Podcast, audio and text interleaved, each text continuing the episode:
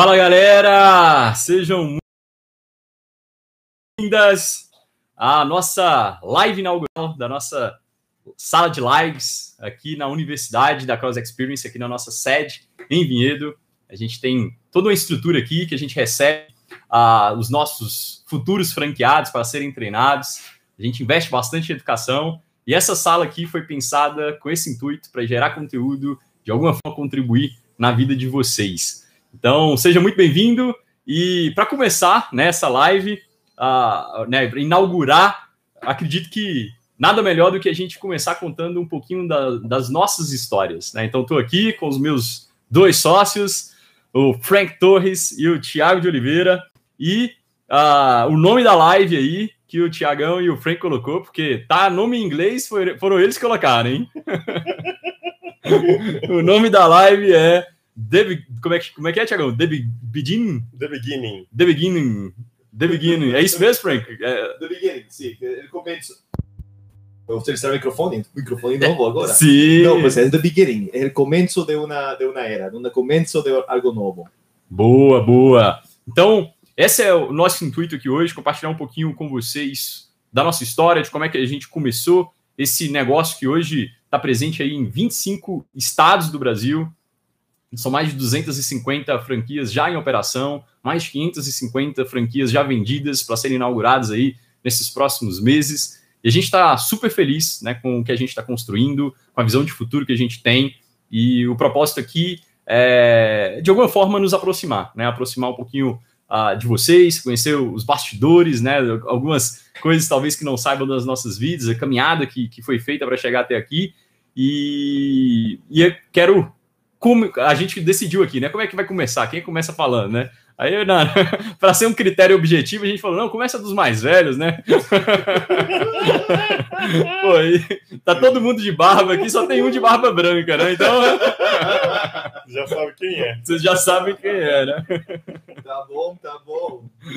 Frank, começa compartilhando com a galera, se apresenta, começa compartilhando com a galera ah, da onde você vem, né? Como é que é a sua história, como é que tudo isso começou antes de, de né, antes de você, antes de tudo que acontecer com relação à Cross Experience, né? Porque muita gente conhece hoje o Frank, CFO da Cross Experience, né? O cara que que, que fala um, um português né? um pouco diferente, um, um, português um pouco diferente, mas uh, né? Tanto que eh, eh, eu te conheci já aqui no Brasil, né? Então, como é que é, é nessa sua história de, de, de lá dos Estados Unidos vir para o Brasil? Compartilha com a gente. Então, Felipe, é, eu sou, pois, eu sou Frank Torres, CFO da Cross Experience, e eu nasci em Miami, Flórida. Eu cresci nos Estados Unidos. Este, é, honestamente, a primeira vez que eu moro fora dos Estados Unidos, pois é, Brasil foi um território muito novo para mim. Mas eu nasci de dois pais latinos que chegaram de, de, da cidade de, de, de país Nicarágua para criar uma vida nova nos Estados Unidos. E a parte do início foi bem difícil. Os pais tinham que procurar de que maneira conseguir ganhar dinheiro. Estava em um país novo, não falavam a língua, estava complicado para poder entrar em qualquer eh. Eles tiveram que começar a empreender. Já essa habilidade não levava minha família por um tempo. Então, começaram a empreender, começaram a vender coisas, incluindo aí eh, frutas. Meu pai vendia painéis solares, vendeu o que mais? Eh, vendeu eh, máquinas eletrônicas, várias diferentes coisas onde ele conseguia trabalho. E depois, em mais ou menos 1985, meu tio estava trabalhando para uma segurada, uma asseguradora que se chamava Allstate. E meu pai estava, meu pai e meu tio estavam no mercado bem, bem latino. Muitas pessoas que só falavam espanhol, pois um mercado natural para eles. Então, convidou meu pai, falou: comece a trabalhar aqui, isso vai funcionar bem. Então, eles começaram a trabalhar dentro de uma loja que se chamava Sears. Sears era uma loja grandíssima, eu diria tamanho Leroy Merlin, que tinha vários diferentes departamentos, incluindo um departamento de seguros. Era um escritório tamanho assim, onde pessoas vendiam seguros. Mas era demais, porque as pessoas compravam seguro e os eh, representantes recebiam a comissão, então tinham que pagar aluguel, eram empregados. Então, eles passaram como uns seis anos trabalhando aí. E depois, a empresa decidiu, sabe o quê? vamos a eliminar este custo. Todos los representantes ahora son emprendedores. Y la mayoría de las personas que trabajaban en ese negocio comenzaron a salir. Mas meu pai, meu pai e meu tio encontraram, encontraram uma, uma oportunidade. Estavam, nossa, aqui não vamos liberar. Levamos aqui as contas que temos já pronta e podemos começar a levantar, a levantar um negócio. E isso é exatamente o que fizeram. E se focaram nesse mercado latino. Então, eu, como criança, me lembro que eu ia ao escritório, ajudava com café, ajudava com papéis, porque não existiam as coisas digitais, era todo manual, que tínhamos que procurar um arquivo, poner o arquivo, entregar isso, de, volta aí. Não, não, nada é tudo de, de, pacto que temos aqui agora, não, era uma coisa assim manual. Então, ajudava com isso, e passava meus veraus aí, ajudava meu pai, e eu observava que, me, que meu pai chegou a um ponto, depois de uns 15 anos, onde meu pai chegava ao trabalho às 11. E ele falava, pai, por que você vai ao trabalho tão tarde? E, e, e eu vou à escola tão, tão cedo? E meu pai falava, é, se quer ser empregado, vai, vai sempre levar essa vida. Se você quer ser empreendedor, você pode criar tudo para você. Isso me impactou. Eu também, que, que gostoso isso. Eu posso escolher a que hora eu vou, eu vou entrar, vou sair. Ó, oh, que lição, hein? e cada vez que entrava, eu me lembro que estava fazendo eh, tra todo o trabalho manual, eu via que meu, meu pai estava em, um, em seu escritório com clientes e riendo-se. Estava aqui, nossa, que legal isso. Aí, basicamente, chega às 11, 12 da tarde, depois se senta, depois tem um bate-papo aí com a gente e vai para casa. Eu não entendia o que estava acontecendo Sim. aí. Estava fazendo uma venda, meu pai. então, eu segui isso, segui isso minha vida inteira. Que cheguei à, à idade de mais ou menos 16, 17 anos e estava aqui, nossa, eu quero fazer aí o que faz meu, meu pai e meu tio. Quero fazer empreendedor, quero aprender mais de dinheiro, saber como funciona. Então, eu fui à universidade com o propósito de aprender como como trabalha finanças, como trabalha negócios.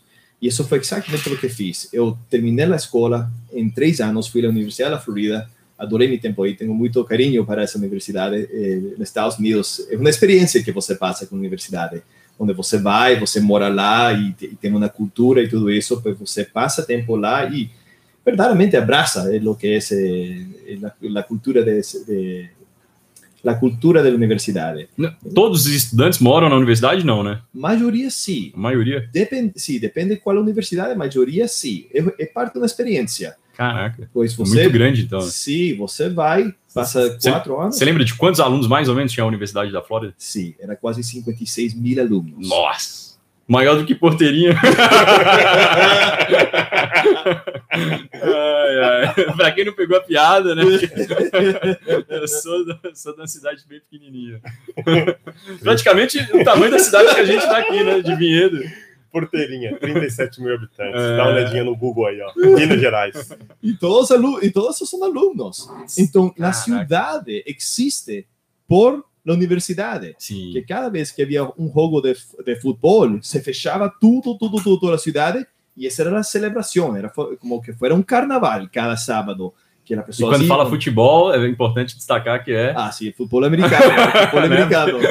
é futebol americano, que aí sim, os americanos são doidos para isso. Então, eu fui na Universidade da Florida, passei eh, três anos lá estudando. Eu saí de lá e fui imediatamente a trabalhar na franquia de meu pai e de meu tio. Passei três anos e basicamente só segui os processos, protocolos que eles tinham. Estava aqui, ah, então tá fácil. E eu decidi que queria comprar. Pois eu comecei a pesquisar bancos para conseguir um préstamo, para conseguir préstamo para comprar uma de suas franquias. E passei por uns oito meses procurando isso. E consegui um banco, me lembro que na cidade de Houston, Texas, tive que tomar um voo até Houston para assinar o contrato de préstamo. E, e, é legal destacar, né, que o, o, nos, nos, Estados Unidos é, não é igual no Brasil, né? Que, por exemplo, no Brasil existem quatro grandes bancos, Frank. Nos Estados Unidos é muito pulverizado, né? É muito Sim. mais pulverizado do que no Brasil. Aí o mercado financeiro bem amplo y hay eh, mercados que se, eh, bancos que están específicos, que han estudiado los riscos específicos para ciertos negocios. Pero lo legal es que, por ejemplo, el negocio de seguros, donde saben que tienen entradas nuevas por las pólizas nuevas y las renovaciones, ellos ya midieron ese modelo y encuentran cómo poder conseguir un, un juro justo para eso. Aqui sim, observo que em Brasil eh, essa, eh, essa variedade é, é, é, é, são grandes instituições que dominam o Brasil inteiro, né? Então Sim. você pega uh, os grandes bancos, eles têm uh, presença em praticamente todos os estados. E nos Estados Unidos é mais raro ter isso, né? Então você meio que você tem uma concorrência maior e, consequentemente, né, igual, ah, viaja para outra cidade, outro estado, só para pegar um, um empréstimo, mas é porque essa concorrência existe, né? Então, você tem os bancos grandes, mas também tem eh, os bancos mais pequenos Sim. que trabalham assim direto especificamente para certos negócios. Eles estudam um nicho, encontram que é um mercado e é focado só nesse nicho. Legal. E esse banco particular leva super bem, porque já sabiam o modelo, sabiam como prestar, como eh, como fazer, como o modelo funcionava para que prestem o suficiente para recuperar seu dinheiro. Ou seja, para começar, né, destacando aqui para a galera, para começar o primeiro negócio, teve que pegar empréstimo, né? Já começou devendo. Já começou devendo, né? Já. Parcelas, juros. Pagando juros. Né? Assim como você começa. É... Aí, se, se você quer comprar um negócio estabelecido, assim como vai começar. Sim. E se quer uh, abrir um negócio de zero, bueno, pues possivelmente vai conseguir um préstamo, não tanto, mas aí você tem que criar isso. Então, em 2009, foi 2008, eh, pude segurar esse préstamo, comprei, em 2009 e me lembro que o primeiro ano foi espetacular. E eu só seguia o que se, se fazia dentro de, da franquia de meu, de meu pai e de meu tio. Em 2010 é que se mudou a coisa.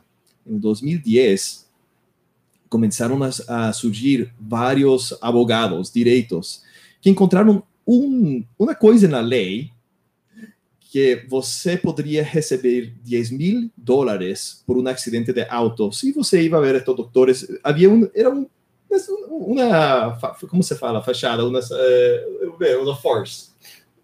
A palavra que ele está buscando literalmente seria uma facção. Sim. Escuta isso. Escuta o que vai acontecer Escuta agora. como esto, el, el jogo como acontecia. Mas uma facção legal. Digamos que estamos, eh, eh, eu estou dirigindo e você está dirigindo, Felipe. Você está atrás, atrás de mim e eu de repente decido vou ir atrás. Sim. Eu vou atrás, tenho cinco pessoas, tenho, temos cinco pessoas em meu carro e temos um acidente. Aí saímos que temos dor. Ligamos nosso advogado, esse advogado já tem os doutores e tem eh, la, ai, como se chama? A advocacia que vai ajudar. Y básicamente pasan todos los papeles, final del día le cobran 50 mil dólares a su seguro, 10 mil dólares por cada persona en el carro. Entonces, cuando personas encontraron eso, subió de más y más en, el, ese mercado latino de Miami. Entonces, la aseguradora tuvo que reajustar los precios para esa nueva realidad reajustar seus preços, reajustou quase um 100%. Você imagina se vocês, gente, que vocês pagam 1.500 cada ano para seguro e próximo ano 3.000, isso vai criar um caos, isso vai criar uma crise em seu negócio. Isso é exatamente o que aconteceu. Então, não podia trazer negócios novos de Miami, ou pelo menos dessa área, ou o mercado que conhecíamos, porque os preços estavam muito altos estava perdendo muitos clientes e ainda tinha essa dívida. Então aí sim estava, nossa, aí eu não, não sei o que fazer. Ele falava meu pai, ele me falava meu tio, me falava, ah, este é um é uma coisa que acontece algumas vezes no negócio, mas fica tranquilo, todo se vai normalizar, o negócio vai, sempre, sempre vai subindo. Passava um mês, dois meses, três meses, e eu não tomava ação. E depois eu via que seguia baixando as entradas. E aí se tinha que tomar decisões difíceis porque tinha um time inteiro que eu conhecia desde que eu era criança e agora eu tinha que demiti-las, porque não podia pagar as contas. Então, isso foi exatamente o que tivemos que fazer. Comecei a demitir pessoas, assegurando, assegurando, assegurando. E esse ponto me lembro que eh, estava um pouco triste, porque não, não sabia que não sabia que fazer. Procurava ajuda, pessoas que estavam perto de mim não me, não me podiam ajudar então eu que procurar ajuda fora. E comecei a procurar as pessoas que se estavam destacando no negócio, para ver o que é que estavam fazendo, ficar mais perto deles. e isso foi exatamente o que eu comecei a fazer. Eu, quando íamos a reuniões, ficava mais perto deles, convidava eles para comer, eh, comer algo depois, depois eles me diam convites e comecei a entrar nesse círculo. E, comecei, e, e cheguei a um mundo completamente diferente. Minha visão começou a abrir bastante, porque pessoas me estavam falando de que tão estricto tem que levar o negócio, como não havia margem de erro, como tinha que levar os processos os protocolos e me ajudaram a montar um sistema de telemarketing utilizando leads que compramos online. Então, eu já tinha poder desenvolver um sistema com um time de telemarketing de umas seis pessoas, gente, um salão mais ou menos de tamanho, assim. Me lembro que me, meu tio e meu pai me falavam, Frank, você é cruel. Eu estava aqui, temos mais espaço, o que vamos fazer? Então, montamos isso e para 2013 pudimos destacar no demais. Aí sim, recebi reconhecimento já a nível nacional, porque já levava esse processo protocolo andando. Quando tinha os leads, já podia filtrar exatamente os leads, já tínhamos exatamente o que se falava a cada prospecto para tentar fechar. E esse era o ciclo que pudimos desenvolver. Tomou tempo para chegar aí, mas já para 2013 a coisa está melhorando. Então eu me lembro que me senti já bem agressivo, ah, que legal que vai ser tudo isso e depois, 2014, outra vez mudaram a fórmula. O custo de trazer leads começou a incrementar e a companhia estava tendo esses mesmos problemas em outras áreas do estado da Florida. Então, tivemos que mudar a coisa outra vez. E esse ponto já vi que estava mais difícil, eh, difícil tudo isso, que era para mais ou menos 2014. Seguimos com a produção bom, se está pagando as contas, e em 2016 chegou uma coisa bem interessante. Em 2016, não foi, foi, foi, foi, foi 2016, Thiago? 16. Foi 2000, junho de 2016 que, que foi isso. Tive pessoas interessadas em comprar meu negócio. E eu estava um ponto onde se eu pagava o negócio, se eu vendia o negócio, eu tinha suficiente dinheiro para pagar todas minhas dívidas. Eu estava aqui, man, estou quanto eu acredito no futuro de este negócio. Eu podia vender tudo, sacar um lucro bem pequeno e possivelmente começar algo novo. E mais que eu estudava a como vai a direção da indústria de seguros, nossa, todo se está automatizando.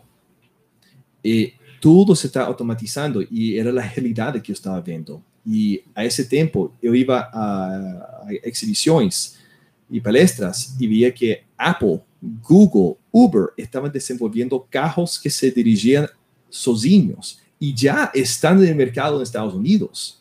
Pois eu estou vendo que é nessa direção Sim. que vai eh, que vai o mercado. Então, o negócio em que eu estava, quanto mais de vida tinha. Então, eu comecei a analisar isso, comecei a pensar, tá aqui, ok, tenho duas decisões aqui. Eu posso lutar, pagar toda minha dívida e ficar com, eh, com essas entradas como lucro, ou vender, sair com zero, mas tenho uma idade para começar uma coisa nova. E mais que eu pensava, decidi vender. 2016, lo vendi, paguei todas as dívidas e estava bom com, eh, com, com meu pai, com meu tio, com, eh, banco, todos já todos estavam alinhados. E esse ponto comecei a fazer consultoria para outras, eh, para outras franquias que queriam vender. Eu somente apresentar meu processo protocolo e me ganhava uma comissão com isso. E estava bem livre. Que queria aumentar o faturamento. Sim, uhum. pois eu estava mais ou menos livre com isso. E para esse tempo já estava eh, morando com, com Tiago. Com Tiago que foi? Foi 2014. Sim, sim. 2014, que foi aí tem um pouquinho de uma história antes disso, mas vou deixar Tiago falar disso porque é engraçado tudo o que aconteceu aí. é, é. Gente, é, eu fui para os Estados Unidos mais ou menos em 2012, na verdade um pouquinho antes, 2010, 2011 eu me estabeleci nos Estados Unidos, 2012 comecei a trabalhar seriamente. E eu tive a chance de conhecer o Frank, né? Depois eu vou falar isso detalhadamente como eu conheci o Frank lá, mas eu estava dentro de um relacionamento, namorava uma pessoa e eu vivia com ela. E as coisas já não estavam tão bem. Então teve um belo dia, na verdade uma bela quinzena, eu falei Frank, as coisas não estão tão bem, tem uma chance de eu sair de lá e a gente morar junto. E aí você toparia aí a gente dividir um AP? Ele falou, ah, sem problema. Eu falei, tá bom então. Aí passou uns 15 dias, etc e tal, é, e acho que eu estava pressentindo que aquele seria o dia. A gente passou uma tarde de sábado junto, visitamos uma feira de armas, visitamos é, é, um cassino, é, fomos almoçar fora e foi um dia legal. Trabalhamos, fizemos as visitas nos eventos que eu tinha nos Estados Unidos. E aí, nesse dia, eu falei, Frank, pode ser que seja hoje, hein? Não sei, tô com sentimento aqui. Aí ele falou, tudo bem fui para casa e aí realmente foi o dia que nós tivemos uma discussão. Depois de muitas outras, eu falei: já não dá mais, já conversamos. A coisa mais saudável de fazer aqui agora é eu ir para minha casa ou para um outro lugar, porque a gente não tem compatibilidade para continuar juntos. Tá bom, tá bom. E aí eu peguei as minhas coisas, o que deu, coloquei dentro da minha picape e falei: Frank, tô a caminho, abre o portão para mim. O Frank morava num condomínio não muito longe, e aí fui chegando. E aí peguei o que estava na mão e desci do carro, etc e tal. O Frank veio me ajudar. A primeira coisa, quando ele abriu a porta que ele me viu, ele perguntou: Cara, não dá para você ter colocado pelo menos uma calça para poder vir para cá? Eu tava de calça, mas eu tava de boxer. Tava com uma cuequinha boxer, uma regata.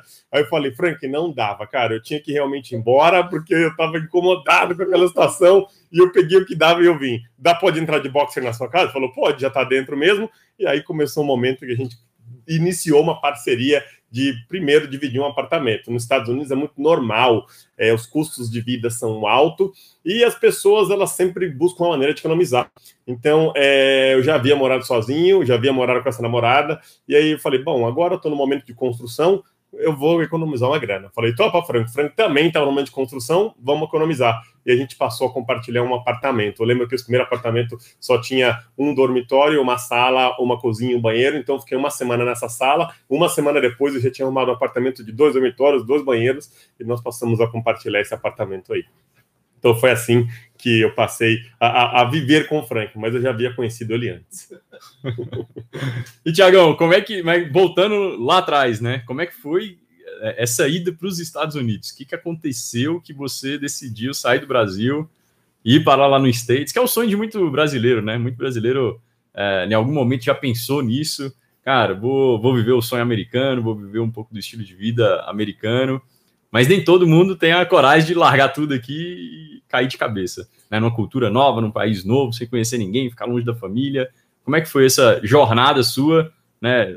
De, de, de uh, uh, cair lá, né? Assim, de as coisas acontecerem a, a, a esse ponto. Essa jornada, ela começou, na verdade, muito antes até mesmo de eu estar formado. Em 2001, 2002, no meio da faculdade, o que eu estudei administração de empresa e educação física, eu ministrava aulas coletivas, umas aulas chamadas Body Systems Les Mills, que é uma empresa de aulas em grupo, aulas de ginástica, que tem uma aula de ginástica localizada, uma aula que simula uma aula de luta, uma aula que simula é uma aula de yoga. Eles têm sistemas de aula. Esse método foi desenvolvido na Nova Zelândia e para você certificar nesse método, você pagava um curso e recebia um material. É, o, o, cronograma da aula, que era trimestralmente a mesma aula, mais uma fita para você estudar como a aula tinha que ser aplicada. E, obviamente, para quem não sabe, a Nova Zelândia é um país de descendência inglesa e lá se fala inglês. Então, desde aquele momento, já nasceu em mim a vontade de ser fluente em inglês. Então, eu falei, caramba, eu preciso falar inglês, inglês é legal, inglês é bacana, inglês abre portas. E eu tive sempre na minha trajetória a, a, o plano de morar fora do Brasil e trabalhar num país de cultura inglesa, um país que eu pudesse ministrar inglês, eu pudesse falar inglês, eu pudesse realmente ver aquela imersão. Então, essa foi a primeira vontade que eu tive, foi tendo o contato com essas aulas aí, desse método que eu ministrei por bastante anos, bastante anos da minha vida, e foi muito bom, porque eu aprendi a me comunicar, aprendi a falar com pessoas, aprendi muitas coisas de PNL que hoje está super em alta, isso já era lá no passado, em 2002, uma técnica de aula que tinha todo um sistema de você chamar, por exemplo, ERE, que era, era estabelecer, recomendar e elogiar. Então, ERE. Então, você estabelecia um contato com o cliente, que ele estava fazendo alguma coisa errada na aula. Aí você, nesse estabelecer esse contato visual, você já demonstrava o certo é, fisicamente, fazia uma mímica, ó, os seus ombros estão para frente, abre aqui. Então, estabeleci. Depois, eu, eu recomendei esse ajuste. E, por último, eu elogiei. Então, uma técnica que super funciona. Você, você engaja, você recomenda e você elogia. Ere. E isso para mim ficou na minha cabeça para sempre. Isso já era aplicado há muito tempo. E hoje virou moda, mas no passado já era uma técnica muito legal. Então, nesse momento, foi meu primeiro contato com a cultura inglesa, se falar inglês. Só que eu sempre gostei muito dos Estados Unidos. Aí depois, em 2006, 2007, eu fiz minhas primeiras viagens para os Estados Unidos, fui até a Disney, fiz uma meia maratona, viajei. E quando o brasileiro vai nos Estados Unidos pela primeira vez, é um mundo que você realmente nunca imaginou. Uma coisa é você assistir nos filmes da sessão da tarde, outra coisa é você ver aquelas estradas enormes com 7, 8, 10 pistas multiplicadas, carros que você nunca viu, tudo é muito grande, tudo é muito diferente, tudo é muito abundante. A abundância ela é muito grande, longe de ser o lugar mais perfeito do mundo, mas para mim é um lugar especial demais tem problemas, mas as coisas funcionam. Essa é a grande diferença dos Estados Unidos. Então, lá funciona muito rápido, tudo muito evoluído.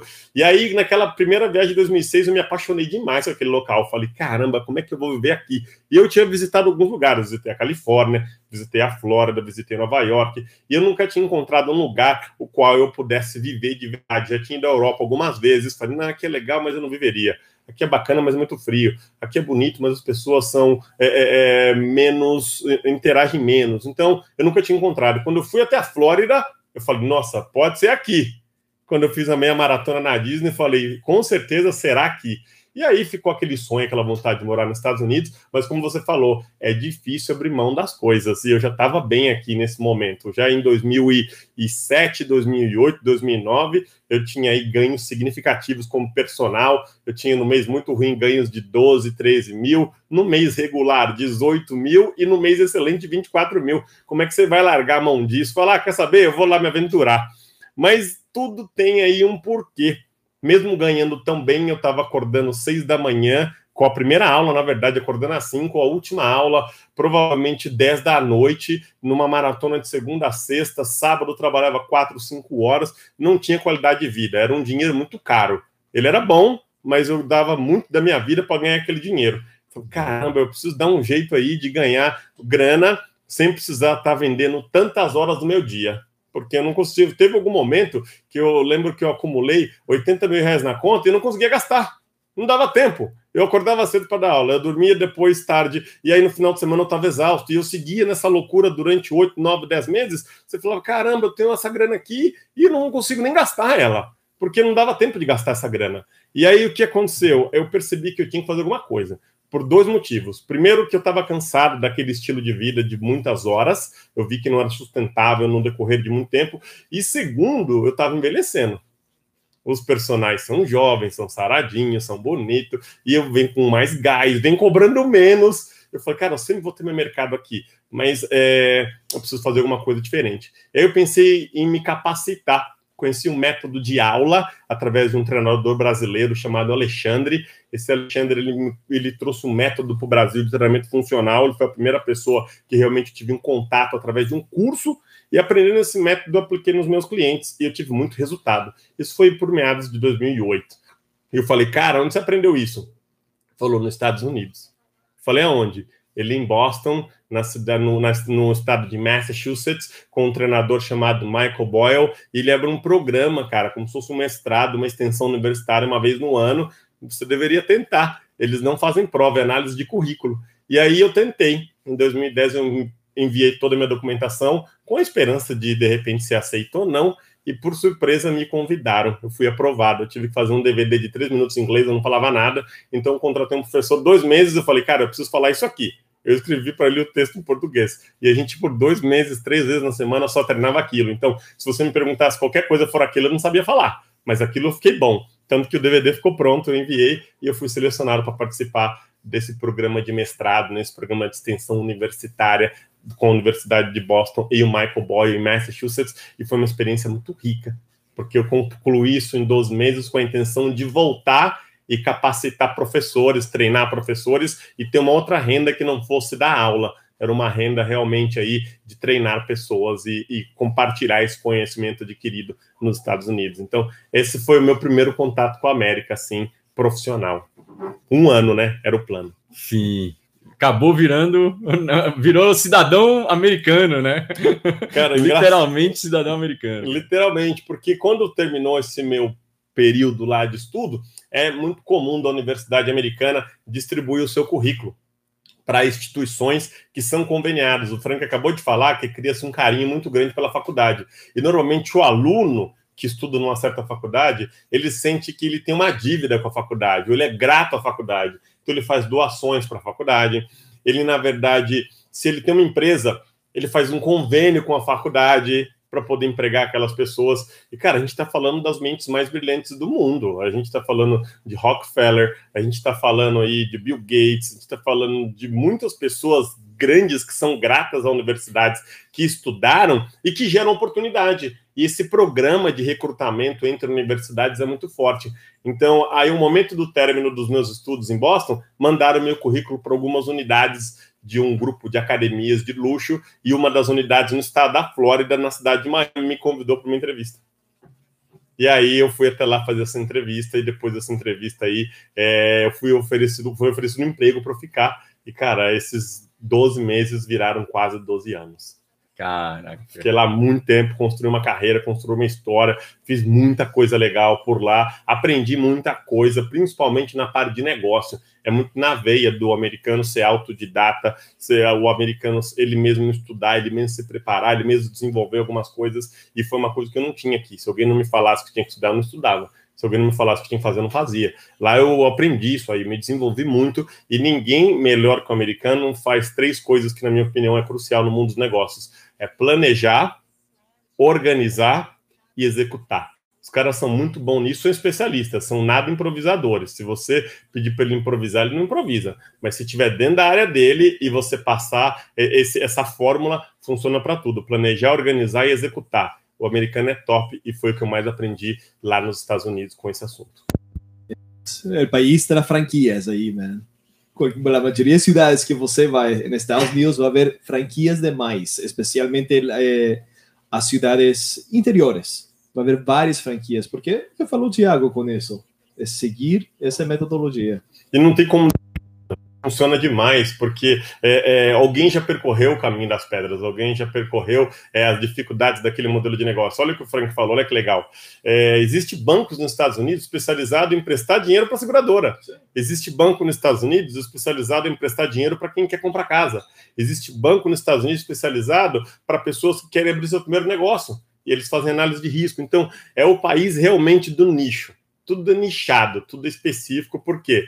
Porque ele organiza, ele planeja e ele executa, seja em qualquer segmento, seja numa fábrica de fazer bala, ou seja na Disneylandia, na Disney World, que é uma das maiores corporações do mundo hoje. A fórmula é a mesma, independente do seu tamanho. É, na verdade, como é um mercado economicamente muito mais maduro, os caras né, foram pegando todo, todo filão de mercado que existe, os caras vão entrando, né? Vão, Demais. Vão trabalhando. É o... diferente de um, de, um, de, um, de um cenário igual ao Brasil, onde existem muitas oportunidades, muitas oportunidades inexploradas, né? O mercado, um mercado como os Estados Unidos é muito mais bem trabalhado, né? Por exemplo, existem empresas de telemarketing que é especializada em vender produto para homossexuais. Sabem que não são casados, que não têm filhos, que não têm custos altos de família e é um público que consome. Então tem telemarketing que oferece viagens, que oferece férias, que oferecem carros, oferecem lifestyle para aquele nicho. Existe nicho de viúvas. Existe é, é, aplicativos de encontro para pessoas que são judeus, para pessoas que são negras, para pessoas que são cristãs, para as pessoas que, que, que são da fazenda. Sim. Tem um que chama é, é, farmers.com, tem uma empresa de seguro, mas tem um que é de empresa de. Imagina que você vem numa cidade pequena, olha que legal propaganda desse aí. É, é, aparece uma menina lá toda simplesinha, toda assim, meiga, e aí um outro cara também, até de macacão, aquele uhum. macacão que trabalha na roça, e fala: se você se sente um peixe fora d'água na cidade, fique tranquilo, nós temos a pessoa certa para você. e aí o aplicativo coloca pessoas de cidade pequena juntas que vivem em cidade grande. Cara. Então, olha o nicho, olha até onde vai você ser nichado, ser um nicho específico de business nos Estados Unidos. Lá é demais, cara. Lá é, lá é top nesse lance de ser segmentado. Cara, você falou um negócio dos Estados Unidos que eu tive a oportunidade de ir, acho que duas ou três vezes, né? E uma das coisas que mais me impressionou, mas não conheço muito os Estados Unidos, porque basicamente fui para a Flórida, né? Então não conheço falar, conhece Estados Unidos, conhece a Flórida, né? Mas uma das coisas que mais me chamaram a atenção lá é, é você ver gente do mundo inteiro, assim. A gente. Né, você tá lá e você vê um japonês, você vê um chinês, você vê um, um europeu falando toda hora pessoas próximas de você falando idiomas diferentes. Ainda mais quando você tá em um lugar igual a Disney, por exemplo, né? Que são lugares que concentram pessoas do mundo inteiro. É muito louco, cara. É uma experiência muito legal. É que também, também depende em que cidades está. Por exemplo, Orlando, Miami, vai ter muito essa influência internacional. Mas se você vai para Minneapolis ou Omaha, Nebraska... Omaha do, do, do, do, do Warren, Warren Buffett. Buffett. Warren Buffett. engraçado que o Warren Buffett é produto de sua cidade. Cara, não, e ele é totalmente, nu, nunca poste contra a América. ele é 100% dos Estados Unidos e se você e eu, eu assisti um documentário dele onde ele passava o dia, ele vai ao, ao mesmo restaurante todos os dias, come a mesma coisa, se toma sua Coca-Cola do dia, eleva esse mesmo padrão, mas é estilo americano completamente. Isso é o coração dos Estados Unidos aí. É muito... Isso mesmo. É. é legal quando você entra está nos Estados Unidos, entra num avião, num voo doméstico, um voo interno, cara, é um voo extremamente eclético. Você tem negro, você tem branco, você tem oriental, você tem os asiáticos, você tem alemão, você tem brasileiro, você tem latino, é demais. Os Estados Unidos realmente é a terra da onde todos os do encontro de todos os povos. É uma nação fundada por imigrante no começo, quando realmente os Estados Unidos começou, as 13 colônias, eram pessoas que buscavam liberdade é, é, de religião, pessoas que buscavam liberdade financeira, pessoas que fugiam de uma opressão. Eles queriam um lugar de liberdade. Então, foi uma terra criada sobre imigrantes de muitos lugares do mundo que buscavam liberdade das mais diferentes formas possíveis. Muito legal. E não mudou muito, cara. Lá, é, lá é, é, a empresa americana ela não dá muito moral é, é para patriotismo. Ela dá moral realmente para meritocracia. Eu todo, por exemplo, tive chefes internacionais, eu tive chefes americanos. Lá nos Estados Unidos é a concentração dos melhores profissionais de muitas áreas, cara. Então você imagina, o melhor cara da África talvez vai trabalhar numa representação numa empresa americana. O melhor brasileiro ele vai trabalhar numa empresa que está com base nos Estados Unidos. O melhor é, é, é, é pessoa da Espanha, de um departamento, vai trabalhar lá. Então tem muita mente brilhante num lugar só. É um local que inspira você a ser melhor, porque é extremamente competitivo com pessoas muito capacitadas. Então você não tem espaço lá para ficar tranquilo. Ah, quer saber? Eu vou ficar aqui na boa, tranquilo. Não, cara, o cara do seu lado tá ali correndo também. E não é um negócio de patriotismo, não, cara. É um negócio de resultado, um negócio de meritocracia. Então aprendi isso muito lá. Muito top, muito top.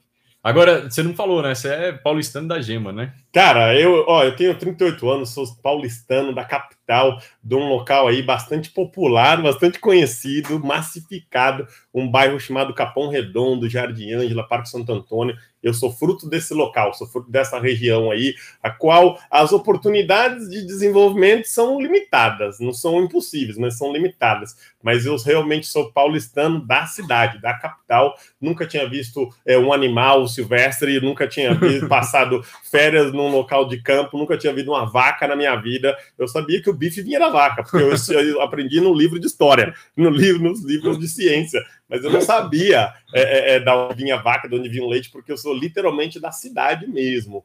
E, e, e, foi legal, cara, porque hoje eu conheço metade do mundo, mas eu vim de um lugar bastante escasso, um lugar que os exemplos de pessoas bem-sucedidas normalmente estão envolvidas com atividades ilícitas.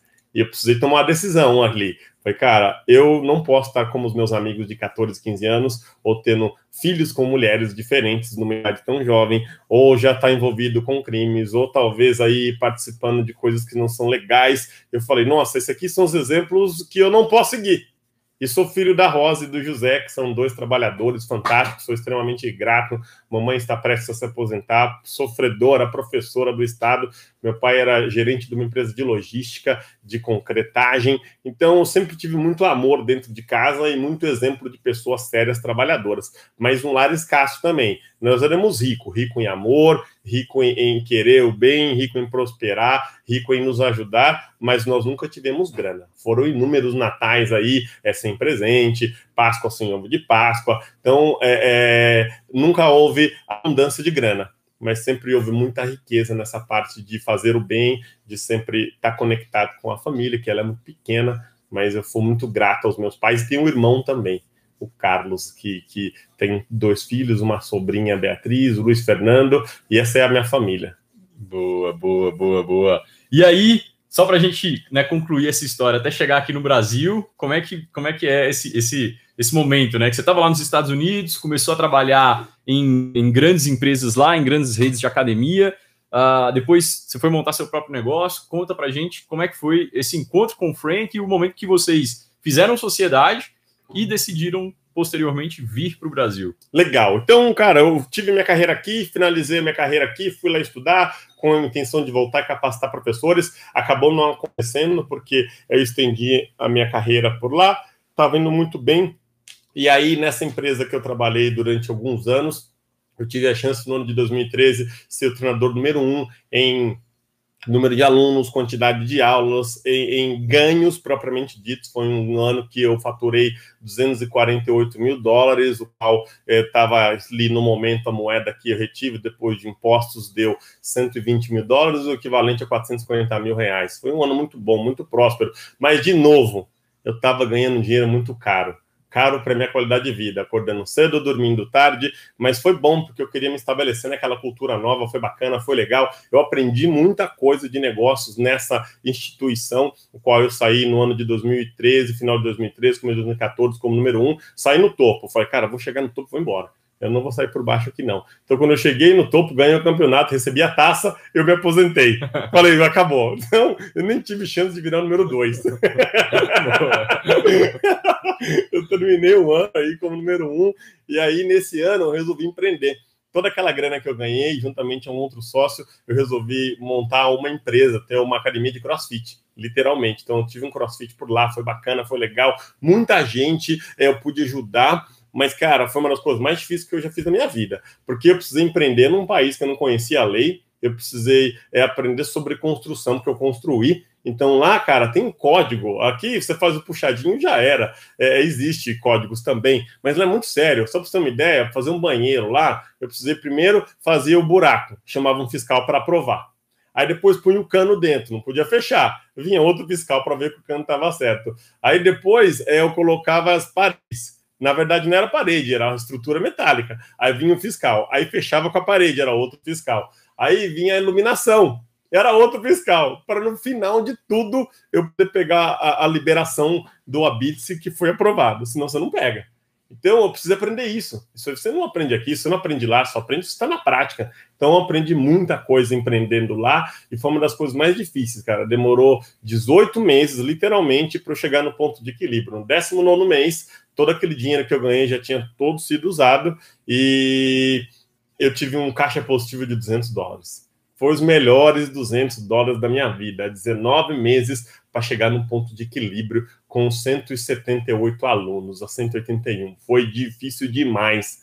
E aí, nesse momento que equilibrou, etc e tal, eu queria algumas coisas, o meu sócio, no momento que não é o Frank, queria outras coisas. Falei, cara, vamos separar a sociedade, a empresa existe até hoje, eu vou seguir outros caminhos aí, porque eu quero outras coisas para minha vida. E aí, nesse momento, é, a gente eu resolvi pegar o conhecimento que eu adquiri no Brasil como personal em grandes academias. Nessa academia dos Estados Unidos, adquiri muito conhecimento técnico e de negócios, principalmente. E ter no meu negócio foi o melhor de tudo, porque eu consegui chancelar tudo isso e meio que me graduar na vida do empreendedor, porque eu sempre fui personal e o personal ele é o empreendedor do seu próprio negócio. Ali eu era um empreendedor de um negócio um pouquinho maior, mas era uma comunidade ainda pequena, 100, 150, 200 pessoas. Eu queria fazer um negócio maior.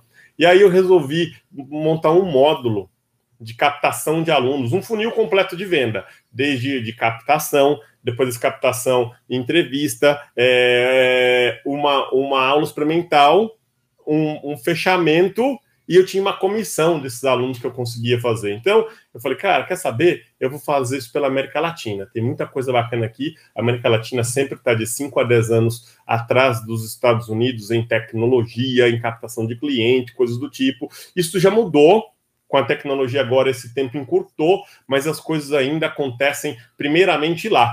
Falei, cara, tá aqui, eu falo os idiomas, falo espanhol, falo português, é, é, me desenrolo, você me virar bem tem uma característica muito comercial desenvolvida comigo, vou fazer isso aqui.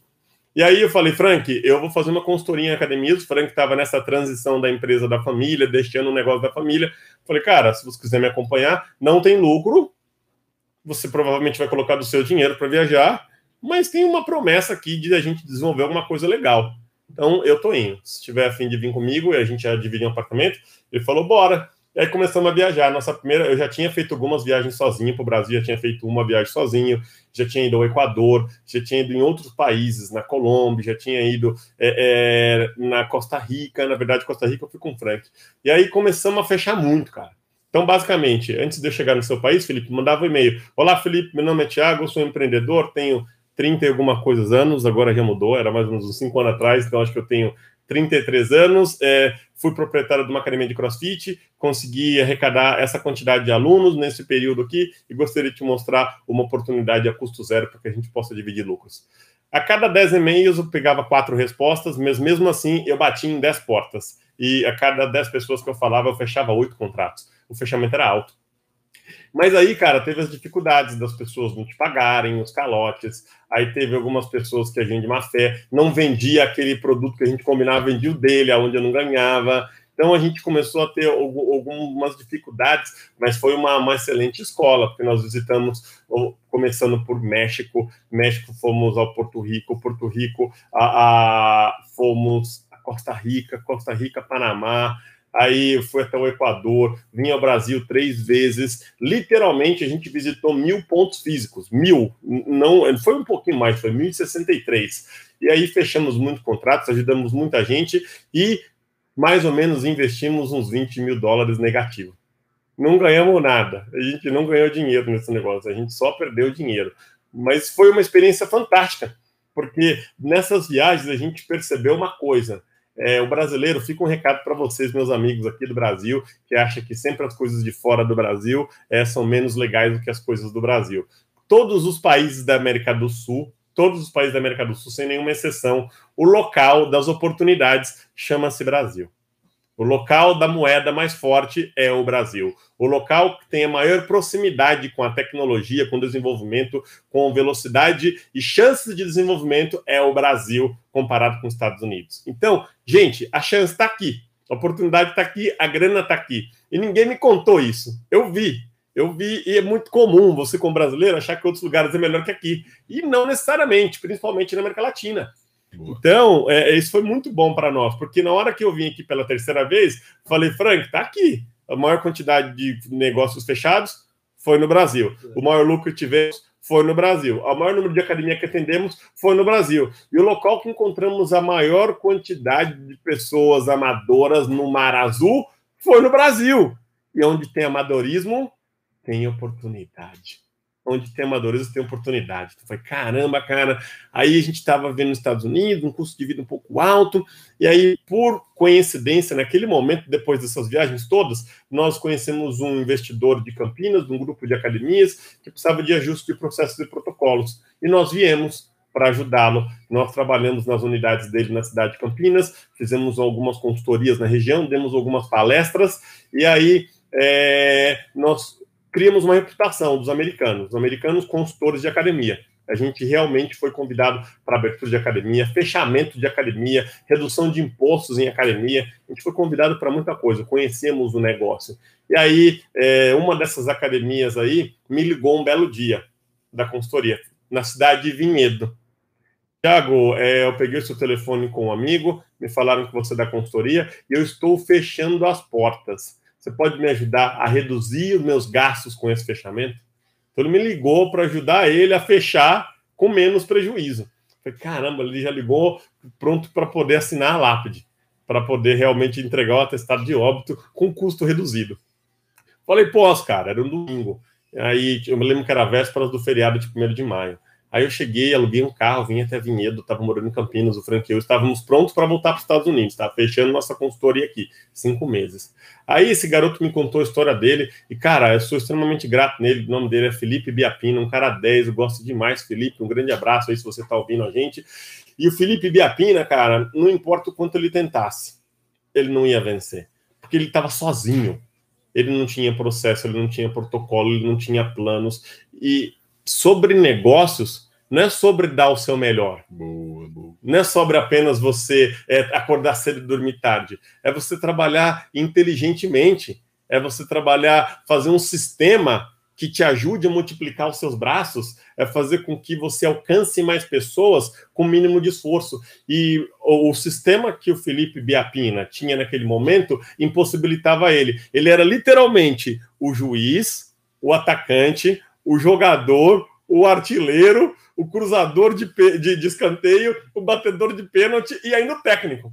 Ele fazia tudo mas na verdade ele não conseguia fazer nada. Só um exemplo para poder fechar essa linha de pensamento: ele não tinha planos. Então, uma vez no mês, os alunos tinham que pagar o vencimento da academia. Ele passava uma média de quatro horas passando o cartão por conta de não ter uma recorrência ou ter planos no cartão de crédito divididos. Então, todo mês ele tinha aquela semana, é uma média de quatro horas, dia sim e dia não, que ele desperdiçava que ele não conseguia fazer nada além de estar tá passando um cartão, sendo que ele poderia ter um sistema trabalhando para ele. E nesse momento que eu vi o Felipe correndo assim é, na subida, eu falei, Felipe, é, e aí, cara, como vai ser? Não, tô fechando, não dá mais, tá difícil, depois de conhecer a história dele. Eu falei, cara, a sua história me comoveu, me tocou o coração aqui e eu quero entender um pouco mais como posso te ajudar. Como consultor de negócio, eu não posso te fazer uma proposta, eu não posso comprar o seu negócio sem analisar. Mas você me falou que fecha daqui a dois dias. Se eu te fizer um aporte, quanto você precisa para ficar aberto mais um mês? Ah, eu preciso de X. Falei, tá aqui, deixa mais um mês aberto. Se eu comprar, você me dá prioridade de compra e desconta essa grana? Ele falou, dou. Falei, então me deixa dar uma olhadinha no seu negócio. Aí chegou a parte difícil, eu tinha que contar para o Frank, porque eu fui sozinho nessa, ele estava em casa, para poder ajudar esse garoto, que a gente talvez tinha uma chance de ficar. Eu falei, Frank, tem uma oportunidade aí, cara, vamos olhar um negócio, nosso plano de voltar nos Estados Unidos é, é pode ser adiado um pouco. Falou, ah, beleza, vamos lá olhar sem compromisso. Viemos olhar o business, olhamos o business do garoto, o Frank olhou também, e aí aplicamos algumas fórmulas dentro desse business. Aplicamos algumas estratégias de marketing digital, de captação de cliente, o mesmo funil que fazíamos no passado nessa consultoria de mais de mil academias. E, cara, por incrível que pareça, com investimento de 350 reais, nós conseguimos captar quase 400 leads. A cidade estava quente demais, ninguém nunca tinha feito nada parecido. Era gente vindo de todo lugar, era indicação da indicação, era anúncio da internet. Foi uma loucura. Aí o, o Frank percebeu o potencial, o Felipe também percebeu, mas ele já estava desgostoso daquele negócio. Aí foi a hora que nós resolvemos fazer uma, uma proposta para comprar o negócio dele. Aí eu falei, Frank, a gente tem uma chance, cara, de ficar aqui, desenvolver uma fórmula.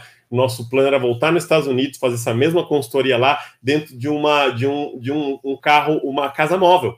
A gente ia ter uma picape que puxava uma casa e a gente ia mudando de estados e ajudando a galera. Mas isso era um projeto de 3 milhões de dólares, não era um projeto barato. E foi no momento que o Trump ganhou as eleições e as políticas de patrocinados estavam diferentes porque dizem que se usou algumas estratégias para a eleição dele, para ele ganhar. Então, o dono do Facebook estava sendo pressionado pelo Congresso americano e tinha mudado tudo. Então, o Frank, mesmo assim, ainda não queria ficar aqui. Eu falei: bom, então tá bom, vamos fazer uma continha aqui. A gente pode investir 3 milhões e talvez dar tudo errado e ficar endividado, ou a gente pode ficar aqui uns seis meses, aplicar essa fórmula, aprimorar esse negócio, ver o que funciona e ver como é que vai ser. E aí, Frank, como vai ser? É, acho que é melhor a gente ficar um pouquinho, um pouquinho mais. E aí a gente resolveu ficar aqui, assumimos essa academia falida é, e tivemos uma grande reviravolta nessa academia aí, num período muito curto de tempo. Com seis meses ela saiu de um caixa negativo de 4 mil reais para um caixa positivo aí de um faturamento de 35, chegamos até 54 mil reais de faturamento bruto, com mais de 50% de lucro líquido. Era um lucro muito bom, que a gente movimentava várias formas de ganho. Nós mantivemos ela bastante enxuta. Nós morávamos a três quadras do local. Então, literalmente, foi um laboratório.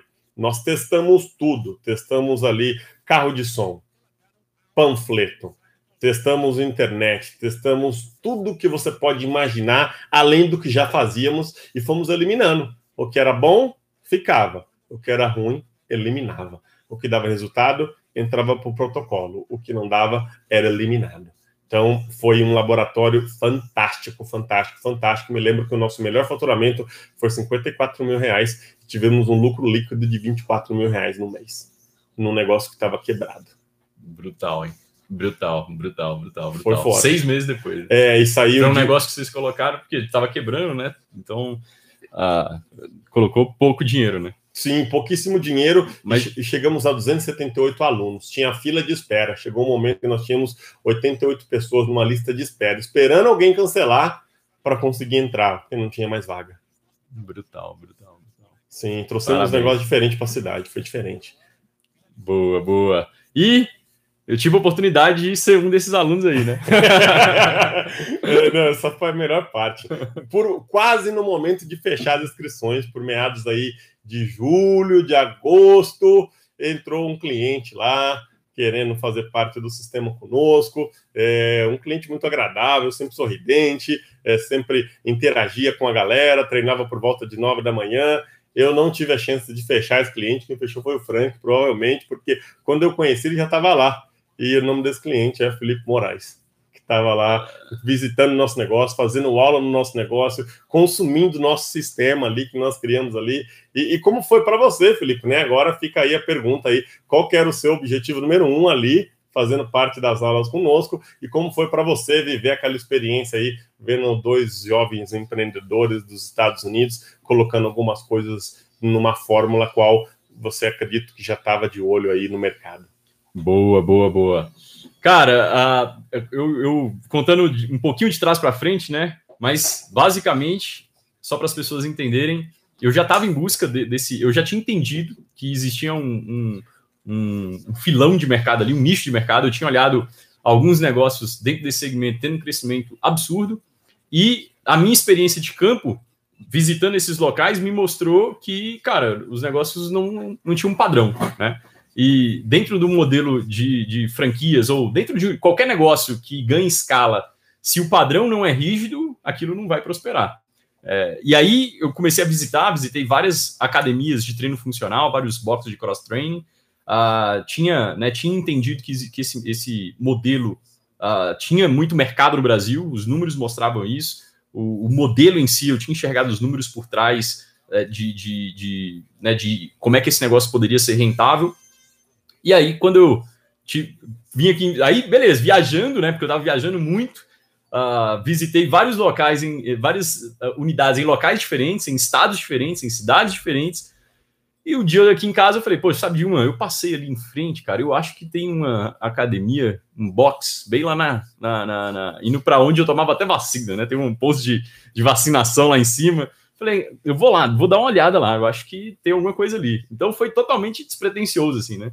E quando eu cheguei, para minha surpresa, foi o atendimento mais profissional, a estrutura mais profissional, uh, tudo era diferente do que eu tinha visto. Então eu vi algo diferente ali. Falei, poxa, tem algo de especial aqui. Né? E o que, que é esse algo de especial? Quando eu comecei a me inteirar, eu vi que né, desde o, da, da, da, da comunicação visual, desde o, uh, da, da forma como o professor atendia os alunos, desde a forma de venda dos planos, tudo fazia muito sentido, tudo era muito redondo. E eu falei, bom, vou ficar calado, vou, vou experimentar primeiro, né? Não vou chamar atenção, não. Vou, deixa eu experimentar como aluno. Aí eu falei, cara, gostei tanto. Eu, uh, eu lembro que eu gostei tanto, cara. Olha só que, que engraçado, né? Que eu saí de lá, sei lá, acho que terceiro dia, né? Que eu já estava frequentando. Eu saí de lá, passei no, no posto de gasolina para abastecer o carro, eu lembro até hoje. Que eu falei com o cara assim: Ei, você conhece uma academia que tem lá no seu Comecei a fazer indicação do negócio, cara. Eu falei, não, não é nada. possível que eu tô fazendo indicação. Porque eu tava literalmente, né, fui muito bem recebido. A, a, a né, cara, logo nas primeiras semanas lá, é, o professor já me levou, né, uma aluna lá, e o professor falou, cara, você é novo em Vinhedo? Eu falei, sou novo aqui. Não, deixa eu te mostrar um lugar de Vinhedo, talvez você não conheça. Aí me levou lá no. Tem um, um, um mini Cristo aqui, né? Eu falei, caraca, o pessoal né, receptivo, pessoal legal. Então a, a, comunidade me abraçou muito rápido assim. Eu falei, cara, esse, esse, esse lugar aqui é especial. Mas uh, antes de dar sequência, né, nesse aqui, deixa eu voltar e contar um pouquinho da minha história para quem não conhece. Né? Então, uh, meu nome é Felipe Moraes, tenho 31 anos e eu venho de uma cidade muito pequenininha chamada Porteirinha, no norte de Minas Gerais. uma cidade de 30 e poucos mil habitantes, que a renda per capita é uh, metade de um salário mínimo. Minha mãe, professora de escola pública, né? Colega de profissão aí da, da mãe do Tiago. É, então, nunca teve muita condição financeira. Separada do meu pai, né? Então, era uma renda só ali, basicamente. Né? Meu pai ajudava, mas a minha mãe ali criou eu e uma irmã com um salário de professora, basicamente. E a gente viveu uma, uma infância ali, eu vivi uma infância uh, limitada, né? Não, não falo escassa, assim, mas limitada, né? Não, não, tinha acesso a algumas coisas e tal. E eu lembro, eu lembro muito do meu, da minha mãe, cara, brigando com meu pai por causa de dinheiro, assim, né? Eu lembro muito dessa discussão de pensão alimentícia. E seu pai não me ajuda, e aquele negócio todo. Eu lembro que uma coisa ficou marcada na minha infância. Eu falei assim, cara, quando eu crescer, eu não sei o que eu vou fazer, mas eu vou ser rico, porque eu não quero. eu não quero brigar por causa de dinheiro, cara. Eu não quero que os meus filhos é, passem por isso que eu tô passando, né? Tipo assim, a, além de não ter os pais juntos, ainda fica discutindo, né? Quer dizer, na cabeça de uma criança era mais ou menos assim, cara, se. Quer dizer que se dinheiro não fosse problema, talvez eles estariam juntos, né? Será que eles terminaram por causa do dinheiro? Sabe, a cabeça de uma criança meio assim. Eu lembro que isso ficou marcado assim na minha infância. E beleza, vida que segue. Sempre fui um bom aluno, sempre é, fui extremamente dedicado. Uh, e aí fui para sair de Montes Claros, fui para uh, sair de Porteirinha, fui para Montes Claros fazer o ensino médio. Nesse momento, meus, meu avô paterno era vivo, ele ajudava muito, era quem fazia feira lá em Montes Claros, levava para a gente na, lá em Porteirinha. É, e aí eu fui para Montes Claros, né, morar na casa do meu avô e da minha avó paterna. Fui para lá, fiz um bom ensino médio, tive a oportunidade de fazer um ensino médio de qualidade em escolas, uh, as melhores escolas da cidade. E aquilo me abriu um, um mundo de possibilidade, porque até aquele momento, na minha cabeça, é, prosperidade, né, a, a, o que eu tinha de termostato financeiro, riqueza, era mais ou menos eu voltar para a porteirinha, ganhar né, algum dinheirinho assim, né, uh, 3 mil reais, 5 mil reais, que era o que máximo que eu conseguia ver alguém ali próximo ganhando.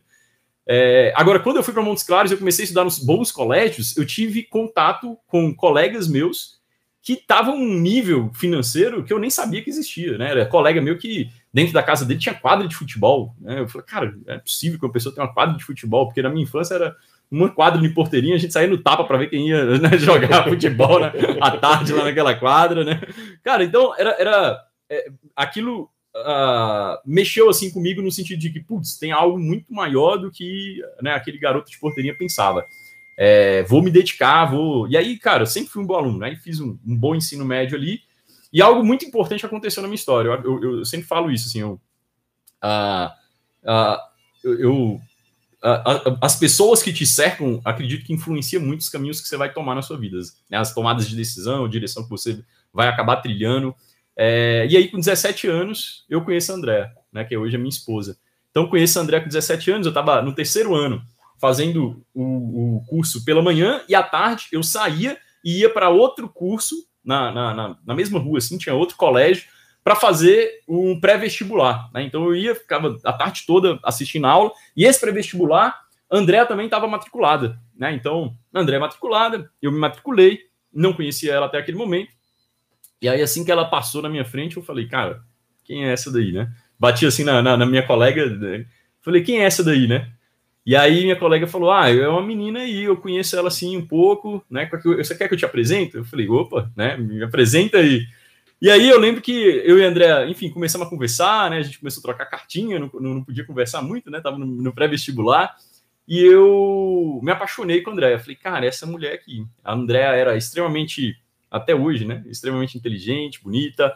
A Andréia era a melhor a, aluna de redação do colégio escrevia super bem, já tinha escrito um livro com 17 anos de idade, ela me deu um livro para eu ler, falou que era que tinha escrito, falei, caraca, essa menina é especial. Sabia tocar é, piano, sabia tocar instrumento, cantava no louvor da igreja, sabe aquela pessoa, assim, e eu comecei a conviver com ela, comecei a me sentir muito menina, eu falei, caraca, velho, eu, né, eu tô ainda é, pensando em só aqui bola, videogame, Uh, né, não, não tinha, não, não, assim, não estava pensando profissionalmente tanto e não é igual ela pensava, não tinha desenvolvido tantas habilidades como ela tinha desenvolvido. E aí, de cara, eu falei, cara, eu quero estar tá mais próximo dela. A gente começou a namorar, né? Dois meses depois é, de eu conhecer ela. E, e aí, já estava no final do ensino médio. A Andrea passou, era uma boa aluna, passou direto na faculdade e eu fiquei. Eu não passei. Eu, eu prestei uns vestibulares particulares, passei nas, nas faculdades particulares. Só que eu, cara, eu não vou fazer particular de jeito nenhum, porque eu não quero que meu, eu não quero ouvir dos meus pais, ó, oh, tô pagando mil reais por mês para você estudar, né? E depois disso, de alguma forma, virar um fardo para eles ou uma cobrança em cima de mim.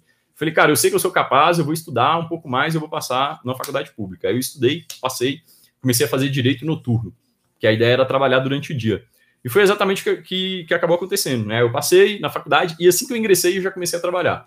Eu já comecei, saí da casa dos meus pais, da casa do meu avô, na, na época, né, da minha avó, saí da casa da minha avó, fui morar sozinho, comecei a ganhar meu próprio dinheiro, comecei a trabalhar com vendas, é, no início ali ajudando o André a vender bijuteria, André começou a vender bijuteria também, André já, já trabalhava com vendas, já fazia um monte de coisa, né? Aí começou a ir em São Paulo comprar para vender e tal. Eu comecei a ajudar ela.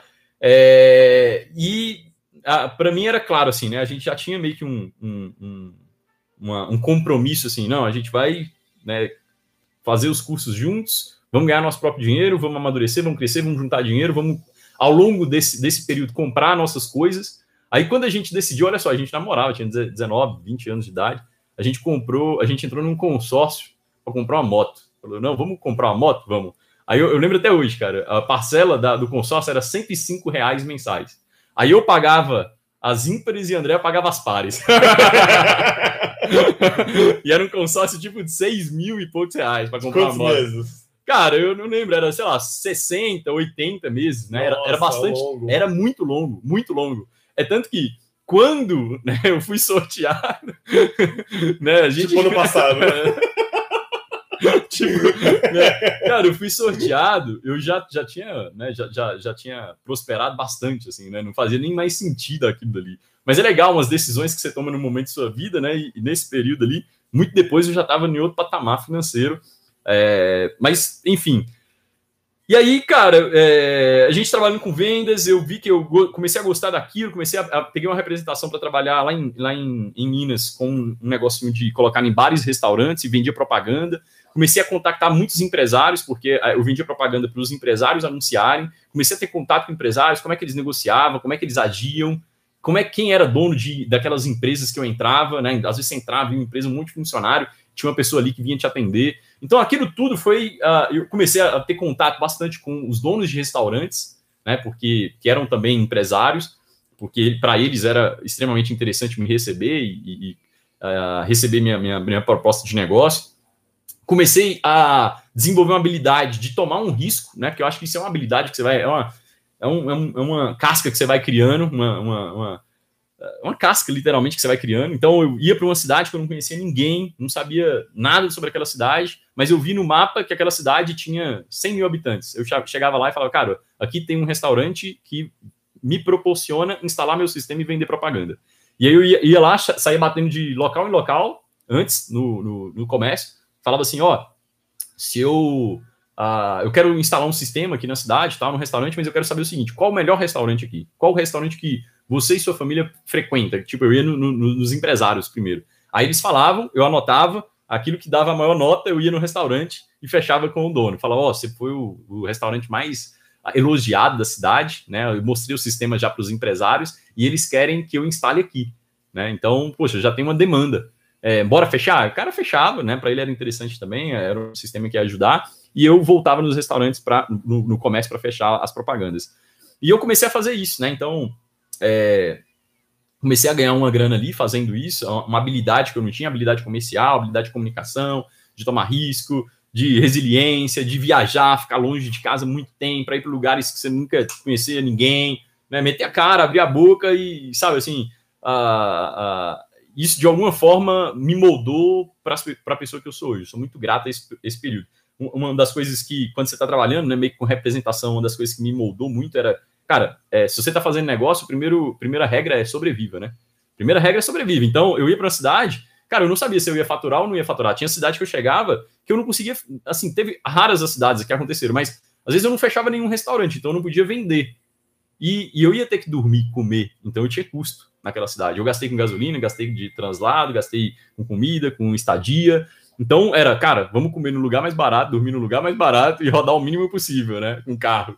Então, é, isso foi criando uma mentalidade de negócios que naquele momento, é, para mim era muito assim, eu estava empatando meu, meu, minha, meus negócios, eu não, eu não efetivamente estava ganhando dinheiro, eu ia ganhar dinheiro nas renovações, porque antes eu comprava os equipamentos para depois eu, uh, né, na renovação, não ter o custo do equipamento, então eu ia ganhar muito mais dinheiro nas renovações, que aconteciam depois de um ano, então eu já comecei a desenvolver uma habilidade ali também de pensar a longo prazo, porque, cara, uh, né, quem, quem, quem trabalha pelo imediato acaba tendo uma carteira assinada, nada contra, mas é o que vai te colocar dinheiro no bolso imediatamente. Agora, quem trabalha no longo prazo, fala, cara, vou plantar aqui, vou ficar um ano sem colher, mas no ano que vem eu venho e colho. É, é uma mentalidade que você tem que desenvolver. E, e era difícil, muito... por sinal. Difícil, difícil, cara. É, é difícil. É difícil pensar eu... dessa maneira. Exato. E eu, eu, eu conto isso porque é, eu, eu, já falei algumas vezes, né? Eu morava num. Eu dividia apartamento com outras pessoas e todos eram empregados. E eles viviam um estilo de vida, apesar de todo mundo meio limitado, né? Porque era empregado ali de e tal, ganhava, sei lá, 1.500, 2.000 reais, mas eles viviam um estilo de vida muito melhor do que eu vivia, pô, porque eles tinham um dinheirinho ali todo mês certinho, né? E eu estava uh, economizando ao máximo porque eu tinha que plantar, né? Quanto mais sistemas eu comprasse e instalasse, lá na frente, mais retorno eu ia ter. E, e aí eu né, passei por esse processo, fiquei basicamente cinco anos fazendo isso, uh, fui melhorando o sistema e tal, até um dia que eu caí a ficha. Eu falei, cara, isso daqui, apesar de estar legal, teve um momento que eu comecei a colher, é, apesar de estar legal, isso não tem escala. E eu tinha lido um livro nesse período que eu estava é, que eu, que eu comecei a trabalhar com vendas e, né, de alguma forma, empreender assim, é, eu entendi que eu precisava me aperfeiçoar, porque eu não, não tinha, né, meu pai não era empresário, minha mãe não era empresário, eu não tinha ninguém que tinha referências de, ah, como é que negocia, como é que faz isso tal. Tinha a Andrea, mas a Andrea também começou a trabalhar, depois ela foi fazer letras portuguesas, aí foi só dar aula, é, então ela parou um pouco assim, né, com, com, a, com, as vendas, apesar dela, acho que, eu não lembro certinho, mas eu acho que ela sempre vendia alguma coisa. Não lembro dela parando de vender 100%, mas diminuiu bastante. É, então, eu, eu lembro de eu ir no Sebrae, procurar curso para fazer. Aí eu fui fazer um curso de PNL aplicado a vendas. Aí eu lembro de eu ir começando a pesquisar sobre coisas. Aí depois fiz um curso do, do Sebrae chamado Empretec, me agregou muito valor. Aí eu comecei a ler livros. E eu lembro que teve um livro que mudou muito a minha, minha forma de pensar, que foi o Pai Rico, Pai Pobre, do Robert Kiyosaki, porque ele falou, cara, você precisa ter algo que tenha escala. Né? Se você não tiver algo que tem escala, vai, sempre vai estar tá limitado. E aí isso mexeu bastante comigo. Eu falei, cara, eu preciso procurar alguma coisa em que eu consiga escalar mais o meu ganho. E quando eu falo escalar, não é escalar o negócio em si. Às vezes é escalar seu faturamento, pô. Né? Porque é, tem coisas que são limitadas, você não consegue faturar mais do que aquilo dali. É, e isso, uh, né, para aquele momento meu, era ruim. Uma coisa é você não conseguir escalar um negócio que você está ganhando né, um milhão por mês. Outra coisa, você não conseguir escalar um negócio, você está ganhando dois mil por mês. Sim. É, então, completamente diferente. Escalonamentos distintos. Exato, exato, exato. Então, é, é, eu não consegui escalar o faturamento, eu não conseguia. Tentei montar a equipe de vendas, mas não consegui. E aí, eu meio que falei, cara, sabe de uma? Eu estava no último período, da, no último ano da faculdade. Eu falei, ó, os restaurantes que eu já instalei, já está tudo plantado, agora é só colher toda, eu vou lá, renovo, é rapidão, né, bem mais rápido do que abrir os, os restaurantes. Eu vou aproveitar e eu vou para dentro do escritório, porque eu não sei para onde eu vou, eu não sei o que fazer, e eu vou aproveitar essa faculdade de direito, porque eu estava fazendo direito durante todo esse período. Eu vou aproveitar. Meu pai sonhava que eu advogasse, né, esse era o grande sonho dele, é, que eu seguisse ali a carreira junto com ele e tal, né, o escritório é, foi montado para isso, assim. E aí eu fui para dentro do escritório. E, e quando eu, eu, eu, cheguei dentro do escritório, fiquei quase um ano lá com meu pai, ali eu tive a certeza que aquilo não era para mim, né? Porque era completamente diferente do empreendedorismo, onde você, ah, eu quero faturar mais, eu vou lá e faço mais apresentações. Ah, eu, o, o cliente deu problema, eu vou lá e resolvo agora. Ah, deu um problema de não sei o que, cara, eu tiro o dinheiro do bolso e pago e resolvo, mas depois eu recupero lá na frente. No direito, as coisas eram bem diferentes daquela dinâmica que eu estava acostumado. E aí eu vi que aquilo não era para mim, né? Fiquei ali no escritório, ajudei meu pai o máximo que eu pude de, de, né, de melhorias dentro do escritório.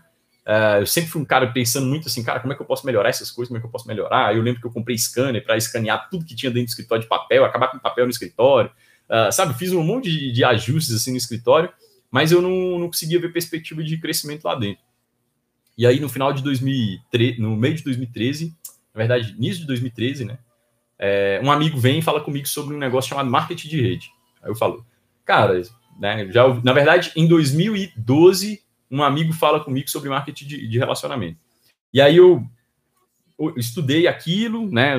Para mim não fez sentido nenhum, assim, no sentido. A ideia era boa, mas eu não me via dentro, não fazia muito sentido, era um negócio da empresa americana e tal, uns negócios assim. Fui numa reunião, mas não, né, naquilo não, não, não brilhou meus olhos. Aí eu falei, cara, vou para dentro do escritório. Foi nesse momento que eu, é, que eu decidi para dentro do escritório, porque eu não conseguia ter perspectiva do, de que outro negócio eu ia fazer, a não ser as, as vendas de propaganda. Entrei para dentro do escritório, fiquei lá, e aí nesse período que eu estava dentro do escritório, outro amigo chega e me fala de novo do marketing de rede. E aí, quando ele me falou de novo, eu falei, cara, não é possível. Né? Duas pessoas diferentes em menos de um ano. Tem alguma coisa aqui. Eu preciso dar uma olhada com mais carinho. Aí esse amigo, ele já estava dentro, envolvido, ele me chamou, é, me mostrou que ele estava ganhando dinheiro com vendas, e aquilo me chamou a atenção, porque o primeiro cara não tinha falado nada de vendas. Ele só tinha falado sobre recrutamento de pessoas. E, e por, talvez por isso que não tinha feito muito sentido. Como eu era um cara de vendas, eu, tinha, eu queria entender, cara, como é que eu ganho dinheiro aí com esse negócio? Porque eu sou vendedor, pô, eu tô há cinco anos trabalhando com vendas. É, já o segundo, não, ele falou, cara, olha, olha o tanto que eu tô ganhando vendendo esses produtos. E ele me mostrou, aquilo mexeu comigo, e eu falei, então o negócio deve fazer sentido. Porque a ideia era muito boa, mas eu não conseguia enxergar como ia funcionar sem vendas. Fui pesquisar, achei a ideia genial, entendi o business, entendi o modelo, só que eu não tinha nenhuma referência, assim. Esse amigo meu, ele tava, tipo, há duas semanas no negócio. E aí eu falei com ele, falei, cara, olha só, eu acho que essa empresa que você está fazendo aí venda, essa empresa não vai virar, não. Porque tem uma empresa que está chegando no mercado, ela tem o mesmo produto, né, um produto semelhante, com a mesma proposta de valor, só que ele é o dobro de ML que, e, e pelo mesmo preço. Né? E, e, ele, além de ter um catálogo, é, você está trabalhando com uma empresa que tem um catálogo de produtos, essa outra tem 150 eu acho que você não vai durar, não, cara. Eu acho que esse negócio aí não vai dar certo. Ele falou, cara, faz sentido.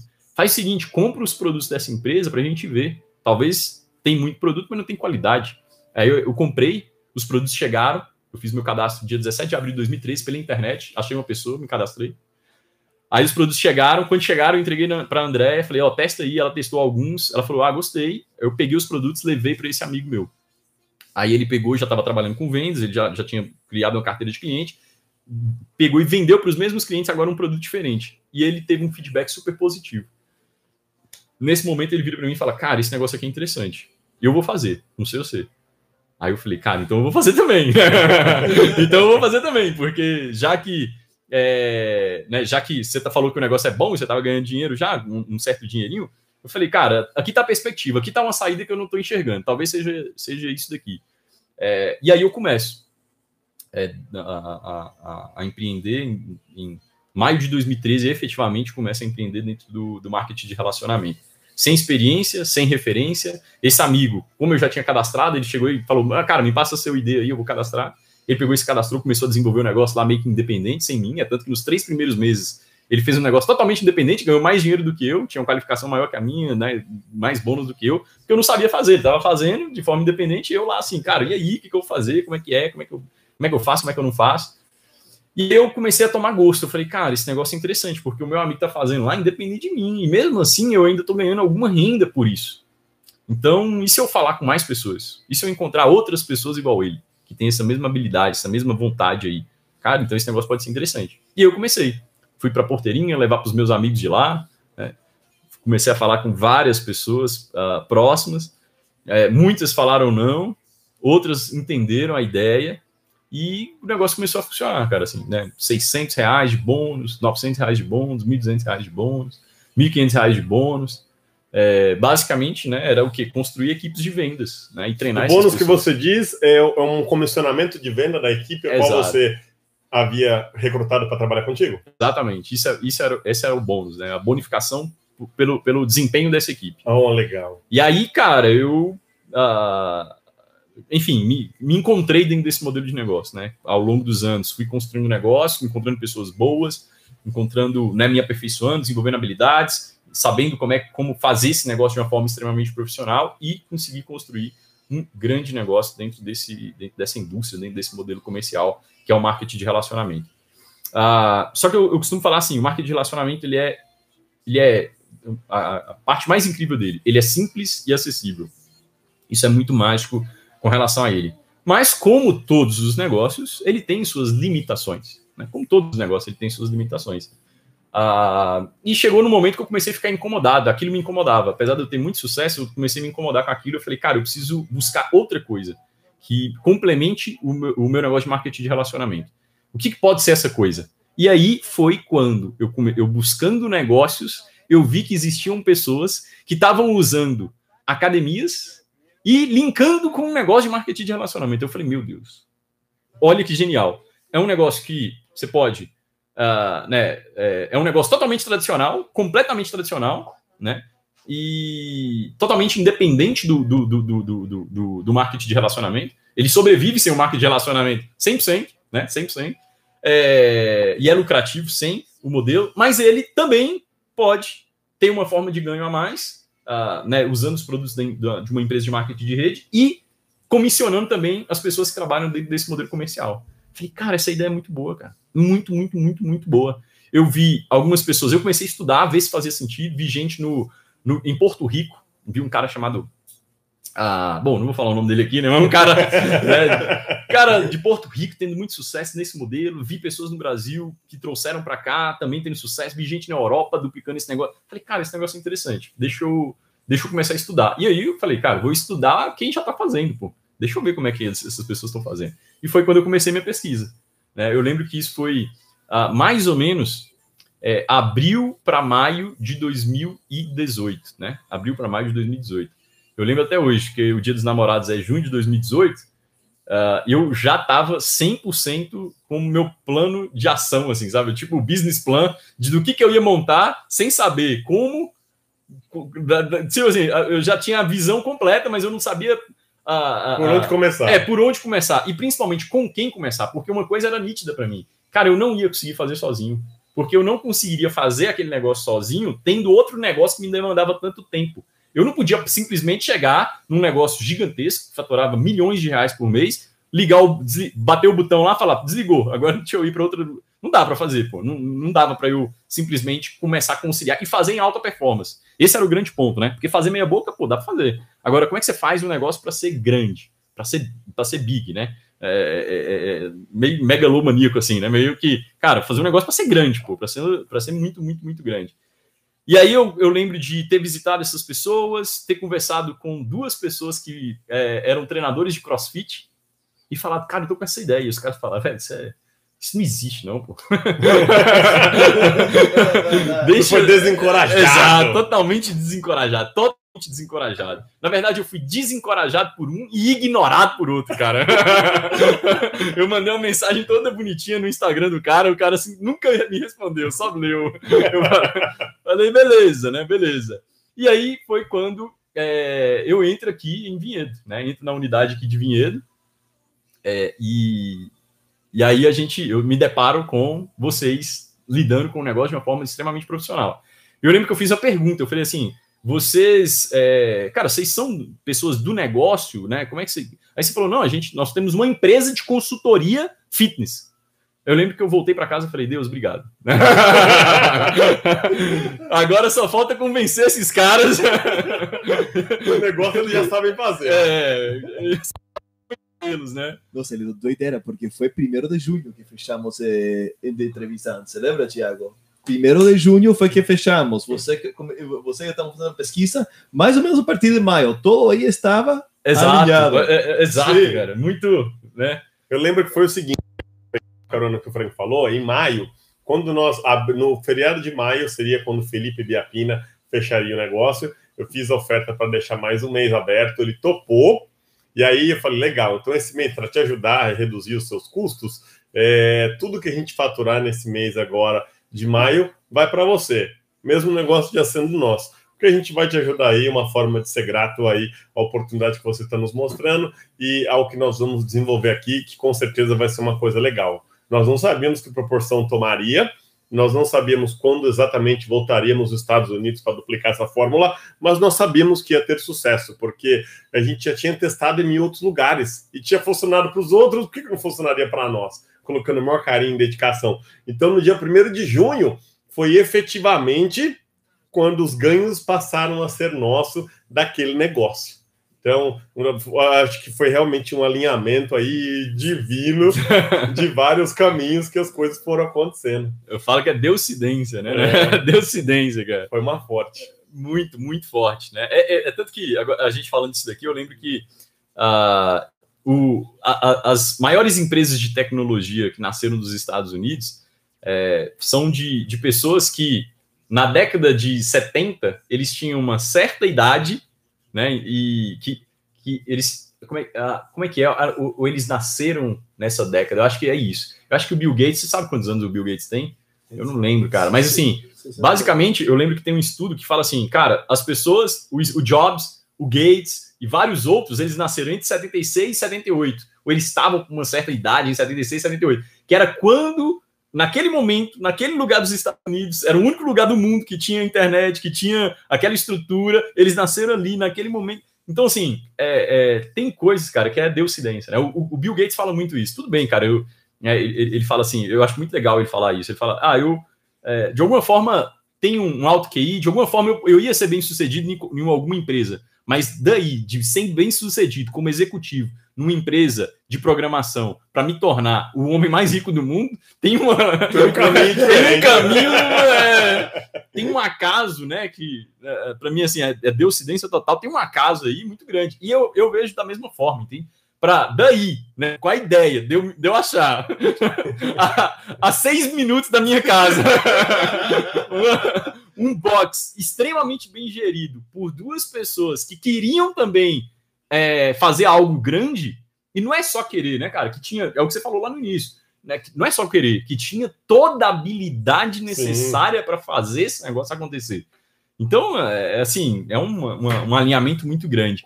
E aí, e aí foi quando a gente né, efetivamente chegou e, cara, e aí? Bora fazer isso? Bora, né? Como é que vai ser? Ah, é, bora escalar isso para o Brasil inteiro? Bora escalar. Dá para dá manter o padrão? Dá para a gente é, é, é, colocar né, esse, esse, negócio num formato em que as pessoas sigam estritamente esse modelo, porque vocês estão mostrando aqui, cara, o modelo vocês funciona. Olha o faturamento, eu via, né, o, o ambiente, o faturamento, as pessoas né, pegando toda hora, é, pagando, levando produto, aquele, aquela, aquele negócio todo, a animação, os desafios entre, entre, entre as equipes, aquele, eu participei de desafios, né, então eu vi que o sistema funcionava muito bem. Na minha cabeça é, cara, só precisa ser replicável precisa conseguir, na escala, a gente conseguir ter esse padrão. E essa foi a minha pergunta para você, né? Falei, Tiagão, você que é o cara aí do, do, do, método em si, né? Que é o cara da área de educação física. Você acredita que dá para a gente pegar essa metodologia e levar para o Brasil inteiro? Porque aqui já está tendo um sucesso estrondoso. E só para deixar claro, né? É, vocês compraram uma academia que ela ficava entre três academias, né? Tinha uma academia na rua de baixo, uma academia na esquina esquerda e uma academia. Mas eu não estou falando, gente, é sei lá, é o que? 100 metros, né? No máximo. Três cidade, academias. A cidade de Vinhedo, Felipe, naquele momento, ela tinha 70 academias registradas no Conselho Regional de Educação Física, 70 academias numa cidade de 72 mil habitantes. E essas as que você sabe, porque na rua de cima de cima tinha mais duas e depois teve mais duas na de baixo. Então nós estávamos cercados por aproximadamente seis academias, entre academias convencionais, estúdios de pilates, é, é, treinamento funcional e, bote e, um box de crossfit. É. é. No, no, assim, no, no, em um quarteirão, Exato. literalmente. Literalmente, literalmente num quarteirão, assim, de cinco a sete é, negócios fitness, Exato. dos mais variados possíveis. É igual quando você vai na rua da noiva, na rua onde vende joia, na rua uhum. da tecnologia. A gente estava no distrito das academias. Então, ficou mais um recado aqui, mais um site. Cara, não é porque você está cercado de academias que não vai dar certo. E nós compramos uma falida rodeado de academias. Tem um nicho para você, tem um público para você. Basta você apertar os botões corretos, ter a mensagem correta, é, é, comunicar da forma correta que você vai atrair o seu público. E, cara, a gente não teve o problema para captar cliente mesmo cercado por academias e negócios fitness. Exato. Então, assim, tudo, todos os indícios mostravam que existia algo especial ali. Sim. Né? Não era acaso, cara, porque uma coisa é, não, você abriu numa demanda reprimida de não tem nenhuma academia naquele bairro, né? Não tem nada, e por mais que né, você faça as coisas não tão certas, a coisa funciona. Não, é uma cidade competitiva, né? Vinhedo é uma cidade competitiva, com a Sim. renda per capita muito alta, então as pessoas aqui elas são Exigentes. exigentes com relação a isso. É, e, cara, vocês fizeram o negócio acontecer. Então, na minha cabeça era assim, cara, tá perfeito, os caras são bons, o negócio funciona, tá claro. Agora é convencer eles de que eu tenho uma ideia muito louca aqui que dá pra gente ganhar escala, dá pra, pra construir algo muito grande, né? E aí foi quando eu falei com vocês, né? Assim, é, e aí o que, que veio na cabeça de vocês, assim? Cara, cara, esse cara tá viajando na maionese, né? Ele é megalomaníaco demais, tá sonhador demais. Não, mas cara, eu me lembro que quando isso começou a acontecer, eu não acreditava. Eu simplesmente não acreditava. Porque passamos várias pessoas que não apresentavam negócios, ideias grandes, coisas assim. E man, eu simplesmente não acreditava nisso no início, Felipe mais uma vez aí eu falei, Frank, tem uma oportunidade. Parece que eu sou um advogado na vida do Frank. Eu sempre tenho que convencer o Frank as coisas. Então, é, é gente, diga-se de passagem aqui, fica registrado. Eu nunca coloquei o Frank numa roubada. Então, foram tudo coisas boas. Eu falei, Frank, veio essa pessoa aqui, o Felipe, nosso cliente, ele nos convidou para ser sócio, falou que faz parte de uma empresa de marketing de relacionamento, que ele vê esse sistema funcionando muito bem. O que, que você acha, Frank? Ah, cara, toda hora veio alguém oferecer alguma coisa, não sei não, não sei o que lá.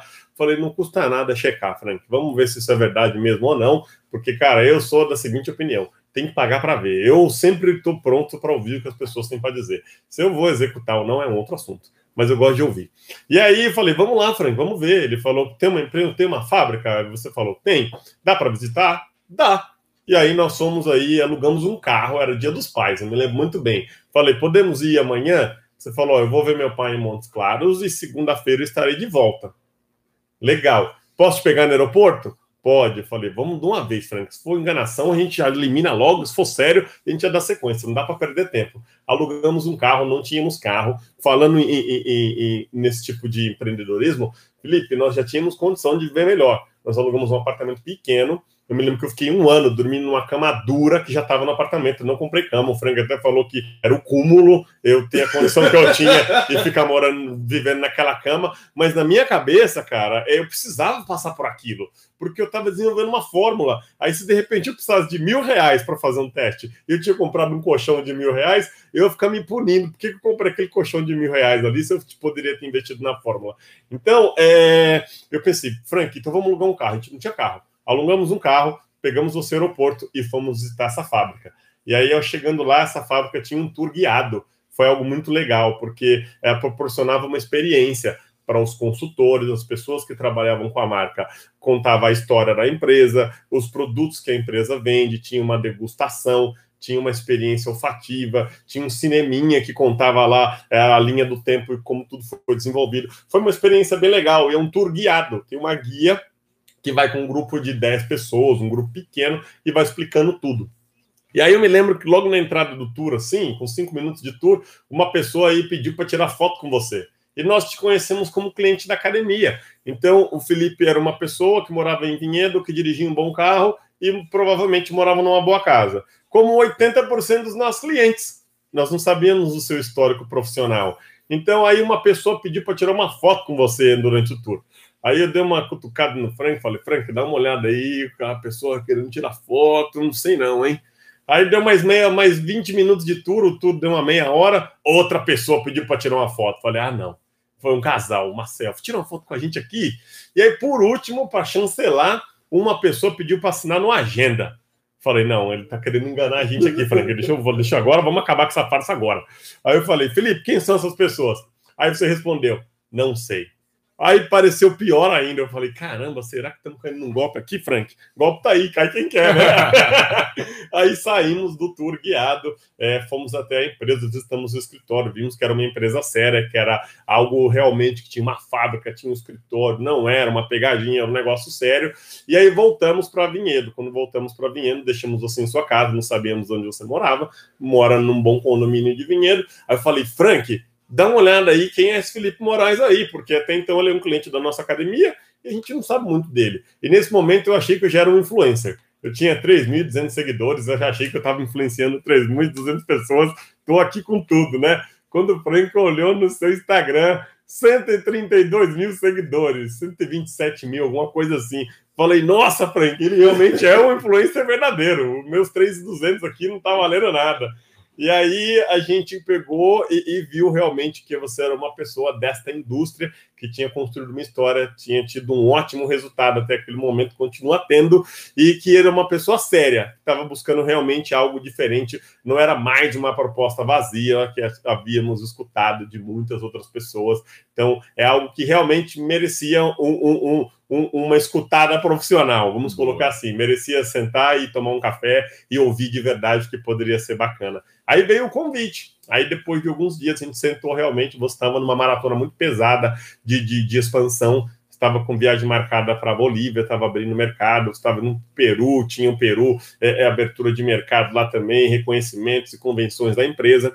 Então, a gente fez uma reunião tarde da noite para estabelecer como seria, como que aconteceria, etc. e tal. A gente estabeleceu tudo naquela reunião e aí começou o trabalho. E eu lembro que eu lhe pedi aproximadamente, Felipe, por tamanho e as proporções do que precisa ser feito, eu preciso de aproximadamente seis meses trabalhando rápido para poder protocolar tudo e ter uma empresa séria para a gente poder apresentar. E aí veio a sua conta proposta.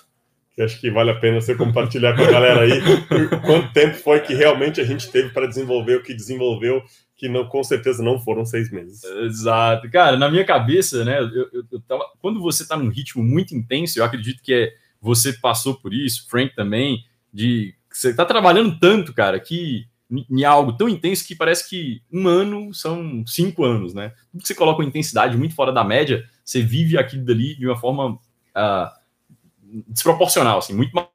E, e, eu, dentro do meu negócio, era exatamente isso. Falei, cara, seis seis meses?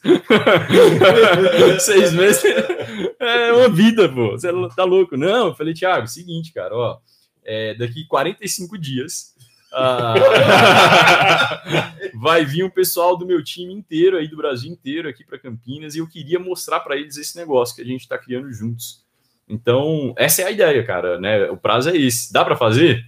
E aí você falou, meu Deus, né? Vamos fazer um. Eu lembro até hoje, foi a primeira vez que eu, eu vi você falar assim: vamos fazer um, um, um regressivo aqui, não? Um, um reverse. É, um, um, calendário reverso. Então, a data é essa. Beleza, então o que, que precisa acontecer antes, né? Na, né, na, na, na semana 4, na semana 3, na semana 2, na semana 1, na semana 0. O que, que precisa acontecer nesse período aqui para a gente conseguir dar conta de entregar? E aí foi desenhando, né? Desenhando, aí você falou, cara, Dá.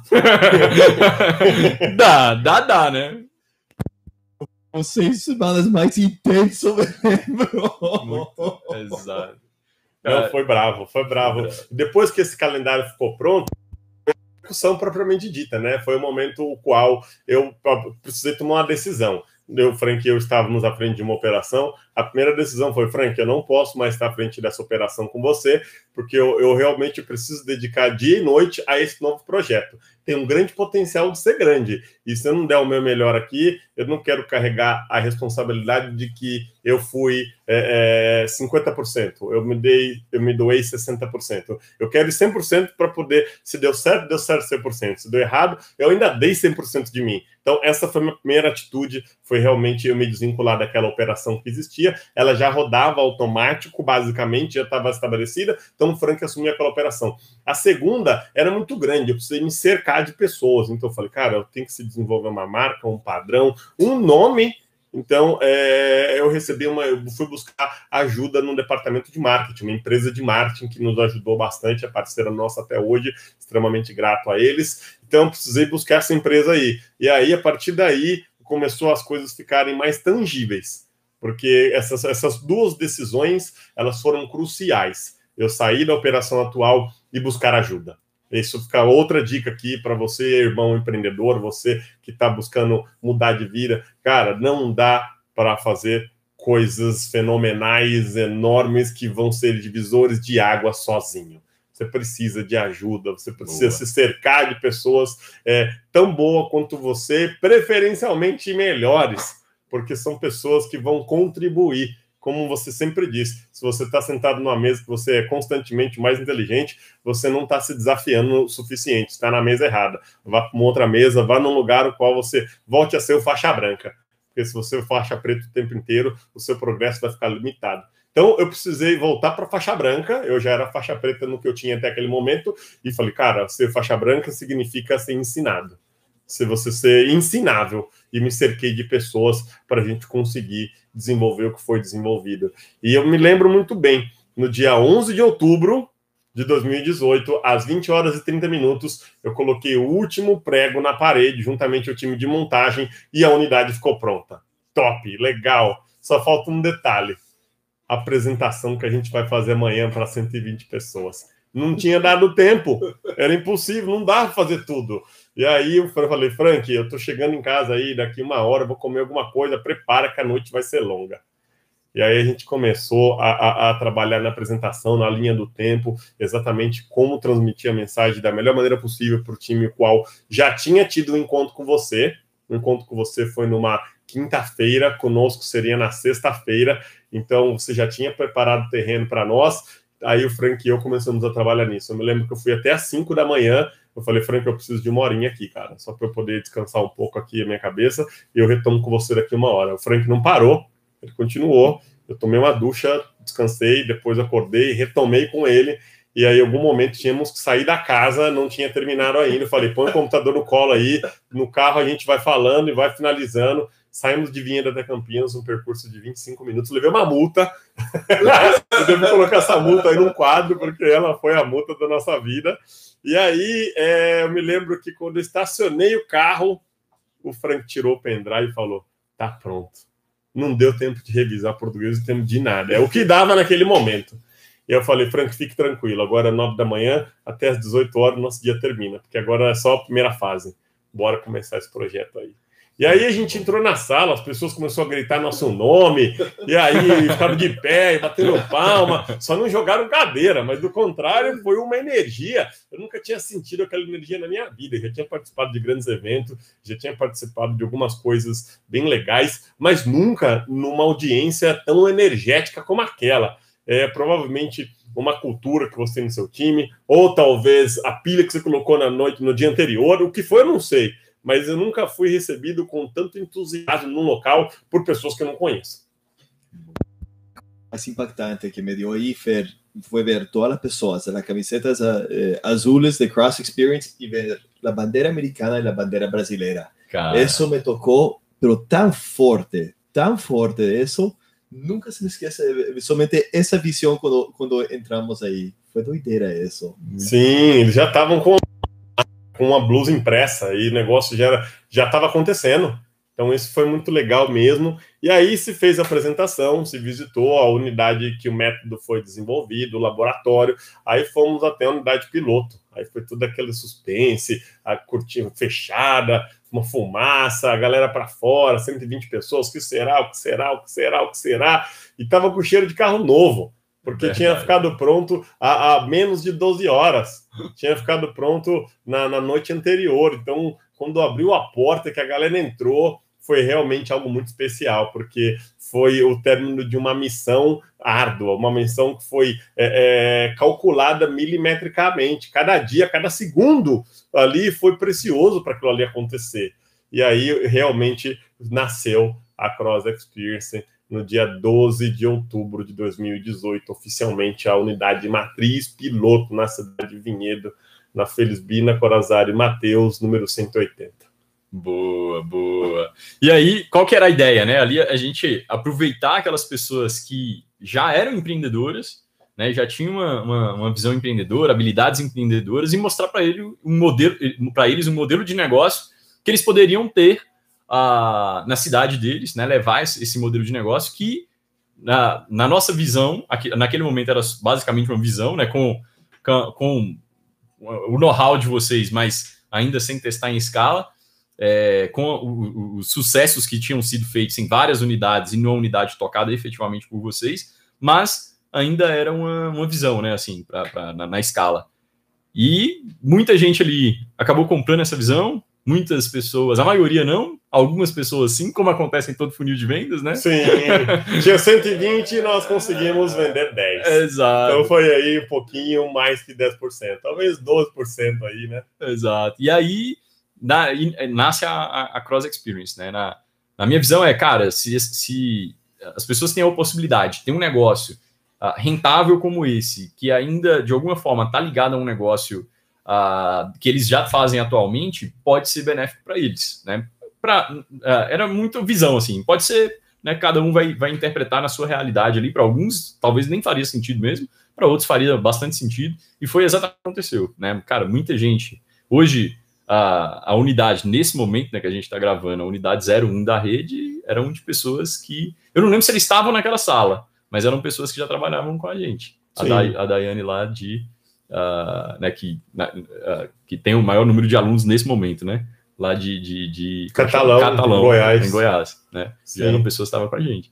Então, é, essa, essa, era, essa era a visão, né? E assim, dando um pulo no tempo, Uh, uma das coisas mais legais foi que em 2019 foi um ano uh, que eu ainda estava ali num processo de transição bem grande, né? De, cara, vocês tocando o negócio a todo vapor, eu falando, cara, é, bora fazendo muito mais a parte comercial do que qualquer coisa interna. Mas para mim, no final de 2019, aí 2018, 2019, né? Começa a abrir as unidades, começam a ser inauguradas, começa a ter as formações de empreendedores, de, de, de, de, de franqueados, né? De novos franqueados é, né, começa a ter os cases de sucesso, que começou a mudar completamente o jogo, quando você começa a ter, colher os primeiros cases de sucesso, né, ali para abril, maio, começou a ter os, os grandes cases de sucesso. É, e aí, no final de 2019, a gente, para mim, né, eu falo por mim, já estava claro, cara, tem algo muito especial aqui, porque Sim. foram 220 unidades vendidas. Né? É, vale a pena ressaltar aqui, Felipe, que mesmo, é, cara, você disse isso aí, eu, eu, eu sou uma pessoa que eu estou o tempo inteiro me ajustando, aprendendo e me adaptando. E, cara, eu tive muita resistência em aceitar aquele prazo dos 45 dias. Falei, cara, eu estou fazendo um negócio aqui 100% contra as minhas crenças, 100% contra ao que eu acredito que. Mas algumas vezes na vida a gente precisa dar a oportunidade de aprender coisas com pessoas diferentes. Eu resolvi trabalhar numa outra pegada de trabalho que é, eu estou acostumado. Eu, eu aceitei a sua sugestão. E foi uma coisa muito boa, porque me, me desafiou como nunca fui desafiado, me colocou no, realmente num nível muito alto de, de, de pressão de entrega, porque as pessoas já tinham pagado passagem para vir para o encontro, as pessoas já tinham é, programado hotel, e eu não podia entregar uma meia academia tinha que ficar pronto, não dá. Ó, oh, gente, aqui ia ser desse jeito, aqui ia ser uma grama azul, mas não deu tempo de chegar, tá esse piso aqui cru mesmo tinha que ficar pronta. E tanto que a gente entregou, mas a apresentação de venda não estava pronta, Felipe. Lembra, a gente fez uma apresentação de venda 15 dias depois do dia 18, o qual se mostrou um modelo de negócio detalhado, ganhos, eram só quatro formas de ganho no momento, e ali nós realizamos as 10 primeiras vendas. Então, isso foi final de novembro, na verdade, meio de novembro. Outubro, nós fizemos a, a, a inauguramos, fizemos as vendas no final do mês marcamos o primeiro treinamento, final de novembro. Capacitamos essas pessoas. E as dez primeiras, voltando para você aí, foi quando foi inaugurada na primeira quinzena de janeiro, que a gente chama carinhosamente The Pioneers Club, que é o clube dos pioneiros dos dez primeiros boxes abertos pelo Brasil. Boa, boa, boa, boa. E, e, e, o sentimento no final de 2019, quando bateu 220 abertos, 220 vendidos. Né? A gente programou o seguinte: eu me lembro que você falou, e aí, como vai ser nossa projeção, nosso crescimento? falei, cara, eu acredito que num passo acelerado, 10 por mês, vai ser o nosso crescimento para 2019, 120 franquias no total. A partir daí as coisas começam a acelerar um pouco mais. Aí falou, beleza, então, vamos nesse caminho aí. Aí, como você falou, no meio do ano começou a ter os primeiros casos de sucesso, houve a primeira convenção da marca, já tinha se validado que o método realmente funcionava. A sua pergunta lá no começo, vocês vão conseguir duplicar o método, replicar o que vocês estão fazendo aqui, foi feito porque já teve pessoas aí nessa convenção com 200 alunos, algumas quase chegando a 300, com um faturamento alto. Os nossos parceiros do Paraná já tinham conseguido recuperar 100% do capital investido dentro dos primeiros é, 30 para 90 dias, três meses. Caramba, é, o negócio não é só bom para nós aqui, não. Está sendo bom para muita gente aí também. Aí nós fechamos o ano com 212 franquias vendidas e provavelmente umas 120 abertas, porque tem um período aí de três a quatro meses da aquisição, participação do treinamento, até você implementar e efetivamente inaugurar. Veio a sede, depois do segundo curso, eu falei, Felipe, já não dá mais aqui, vamos buscar um hotel, vamos buscar alguma outra coisa. A gente estava treinando as pessoas dentro da 01, dentro da sede, não estava adequada para aquilo. Então a gente rapidamente veio buscar onde estamos sentados hoje. Alugamos uma casa comercial a partir da terceira formação de empreendedores. É, já tínhamos uma casa comercial. É, provavelmente os primeiros 12 meses, 100% do faturamento do business voltou para o business, porque a gente precisou expandir, precisou aí reinvestir muito para criar onde chegar onde chegamos. E hoje já estamos na 36 edição. Então, já 33 edições o curso acontece aqui.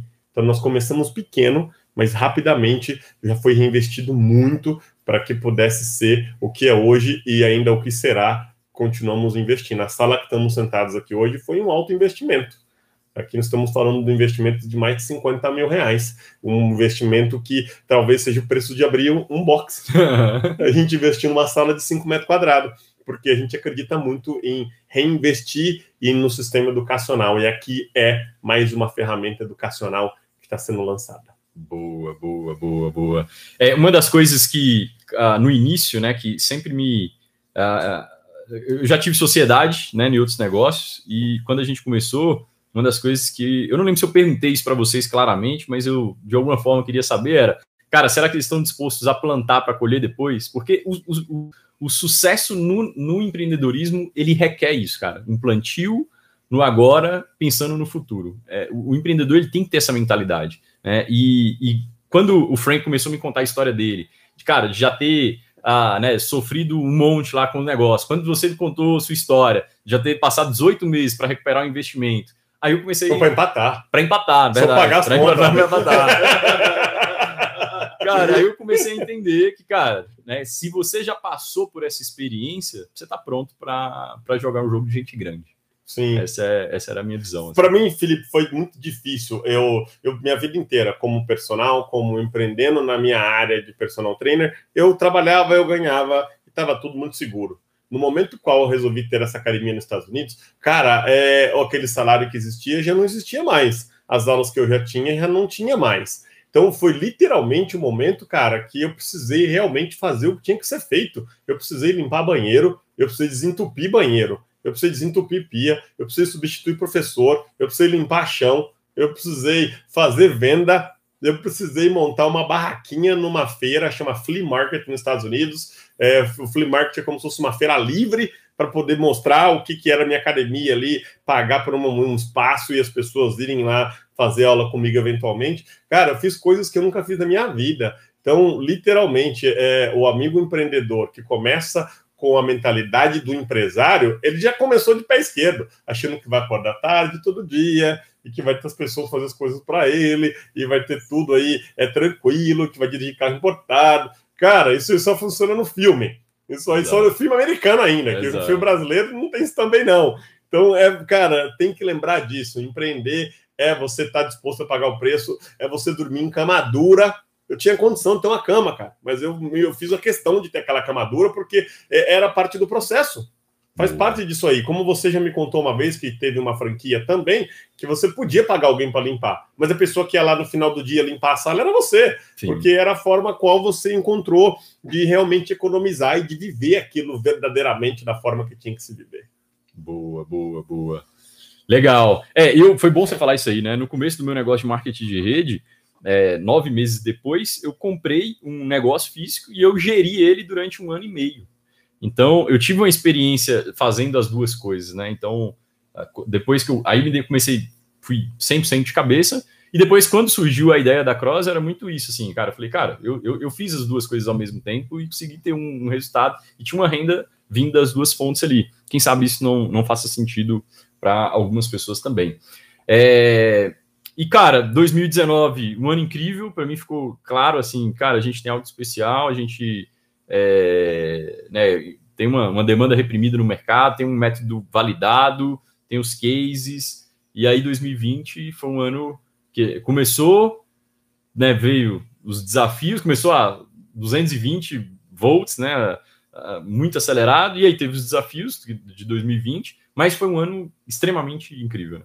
Foi demais, cara. 2019 foi um ano que, como você disse aí, chancelou, validou, o negócio é sério, dá resultado, muita gente de fora vai conseguir mudar de vida aqui, que não é o profissional da área. Diga-se de passagem, mais de 85% dos proprietários das nossas unidades, os nossos parceiros de negócio franqueados não são profissionais de educação física. Precisa-se de um, é contratado num para dar as aulas, mas 85% não é. Então, isso aqui não é um negócio para professor apenas. Professor é bem-vindo também mas é um negócio para qualquer tipo de pessoa. E aí, nesse 2019, validou, cara, porque tinha todo tipo de gente. Nós tínhamos vendedores ambulantes, nós tínhamos promotor de justiça, nós tínhamos médicos, vendedores de queijo, nós tínhamos arquitetos, advogados, é, nós tínhamos aí engenheiros, administradores, contadores, confeiteiras, donas de casa, pessoas que nunca trabalhou na vida sempre foi sustentada é, pela família, ou por um esposo, ou por uma esposa. Nós tivemos enfermeiras, nós tivemos fisioterapeuta, profissionais de educação física, e nós não encontramos nenhum padrão entre eles. Não existia dentro dos casos de sucesso da CrossFit. Não, você tem que ser um cara da contábil, contábil. Você tem que ser um cara é, da saúde. Você tem que ser uma pessoa que fez certa faculdade. Não, nós tínhamos vários casos de sucesso e quando a gente colocou todos eles numa, numa visão global, eles não tinham nada em comum. Mas absolutamente nada. Além de uma grande vontade de vencer, obviamente, características do empreendedor resiliente, mas eles não tinham similaridades. Níveis de educação diferentes, etnias diferentes, locais diferentes do Brasil. Aí nós percebemos, cara, o método é top. O método tá dando certo, o método funciona. Isso foi o que validou para nós. Aí 2020 começou muito forte. 2020 nós estávamos programando para ter duas escolas de excelência no mês. Escola de excelência, nosso curso de formação para novos empreendedores, o qual você compra a franquia, você tem direito a participar com mais uma pessoa. E aí, nossa, legal, vai ter duas por mês. Top. Começamos janeiro com duas, fevereiro com duas, aí chegou março. Quando chegou março, um pouquinho, terminou a primeira escola de excelência, veio a notícia da pandemia, que o Brasil realmente estava aí passando por esse momento, e o Frank já vinha estudando o mercado internacional, nos Estados Unidos aí, é engraçado, né? Até, até as desgraças nos Estados Unidos chegam primeiro. lá já estava complicadíssimo, lá o corona já estava complicado, eu vi as piadas na internet, eu vi os memes, eu não entendi o que estava acontecendo. E o Frank falou, Thiago, a gente vai ter um problema aqui. Tiago, eu estou estudando umas notícias aqui, se prepara. Aí eu vi dar conta aqui, falei, cara, realmente Frank faz, tem razão. Aí eu comecei a ler jornal da China, jornal dos Estados Unidos, passava no Google Tradutor o jornal chinês, já via que lá estava péssimo. Via que nos Estados Unidos, dezembro, janeiro, já estava tudo muito complicado. E aqui a gente não estava nem dando bola para o que aconteceria. E, e talvez até se eu tivesse me preparado um pouco mais, algo teria sido diferente mas a gente tomou algumas precauções a partir de março. Quando veio a notícia, o mercado fechou, realmente foi um momento ali de provação. Passou na minha cabeça poucas vezes, mas passou. Falei, caramba, cara, colocamos tanta energia, trabalhamos demais, rodei mais de 60 mil quilômetros dirigindo carro, fazendo apresentação, expandindo esse negócio, visitando unidade, pegando avião. Será que o nosso castelo vai desmoronar? Passou na minha cabeça uma ou duas vezes. Aí eu pensei, cara, é, não é o momento agora de hipóteses. Agora é o momento de fazer mais um calendário reverso e ver o que, que pode acontecer e que ações precisam ser tomadas não só para a saúde da corporação, mas lá na ponta principalmente. E aí, acho que o Frank vai poder explicar bastante para vocês aqui, resumidamente, as ações foram tomadas logo no primeiro mês da pandemia, de março de 2020. Nós tivemos um mês aí muito intenso. Os primeiros 45 dias após o fechamento foram os 45 dias intensos demais na história da Cross que a esse ponto estávamos, que vamos fazer? Então, quando eu seguia todas as notícias dos Estados Unidos, eu via que todo mundo aqui não, tudo estava de boa, mas eu seguia toda a informação que estava lá e eu imediatamente comecei, comecei a procurar, ok, que tipo de soluções pode estar aí? Que se pode fazer em caso que tenhamos que aqui fechar a coisa inteira? Pues comecei e comecei a ligar contatos que eu tinha, pessoas que eu conhecia, a ver o que estavam fazendo, comecei a estudar as academias mais grandes que estão fazendo e preparei tudo isso para depois passar, passar, passar a você. Eu lembro que eh, você se passou um fim de semana que não queria pensar nisso. Eu falou, Frank, não, não, não me fala do coronavírus. e eu aí somente sentado e estudando, estudando, estudando. Me lembro que no carro me comecei, comecei a falar. Eu falei, Tiago, estou aqui, eh, possivelmente não agora, mas vai fechar. Então, estas são as soluções que estou vendo nos Estados Unidos, que estou vendo na Espanha e que estou vendo na Itália que está funcionando. As academias grandes que estão fazendo esto, esto, esto, esto, esto. E, man, você nem, nem tuvo nenhum eh, no objection, como se fala isso? Não tive nenhuma objeção. Nenhuma objeção. Tudo o que ele passei a você, se, se, se, se pegou ação. Eu me lembro que tivemos uma reunião, os três, para ver como íamos a, a controlar esto. Vimos que ainda não estava los requisitos de fechar, pues estamos tomando as prevenções e ajudando as academias com isso. Depois começaram as ligações, que, que algumas academias têm que fechar. A esse momento, Thiago tomou uma ação forte, se, tra se trazou a Roger até Vinhedo, se desenvolveram aulas em casa. Me lembro que tínhamos o time aí com Abner, que começou a desenvolver os vídeos para ter tudo isso pronto. E que foi? Próximo dia, tínhamos. Estamos preparados para o pior. E o próximo dia, pá, começa a fechar todo o Brasil. E agora quê? Me lembro que fizemos aí um super live para apresentar todas as soluções. E, gente, essas soluções aconteceram em, em 48 ou 72 horas. 48 horas. 48 horas. Todas essas soluções para ter tudo isso pronto, porque aqui, eh, man, eu, aqui todos sentíamos a pressão de nossas academias, todo o que se ha construído, a pessoa que puso o dinheiro da vida, aqui está, que vai fazer? Era ponto, um ponto de soluções. Temos o time de, de marketing que ficou bem grato de todo o que começaram a desenvolver para apoiar-nos nós, pero começamos a apresentar soluções para que possam sobreviver todas as academias. Pero foi uma coisa aí intensa isso. Sim, sim. Eu lembro dessa reunião, dessa reunião que a gente né, falou com a galera, mas das várias reuniões que a gente teve anteriormente. É...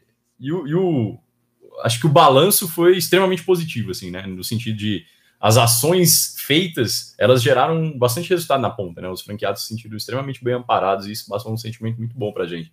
A gente comemorou bastante nesse sentido de, cara, acho que a gente fez na velocidade correta, as ações corretas e, e lá na frente a gente vai, vai colher bons frutos disso.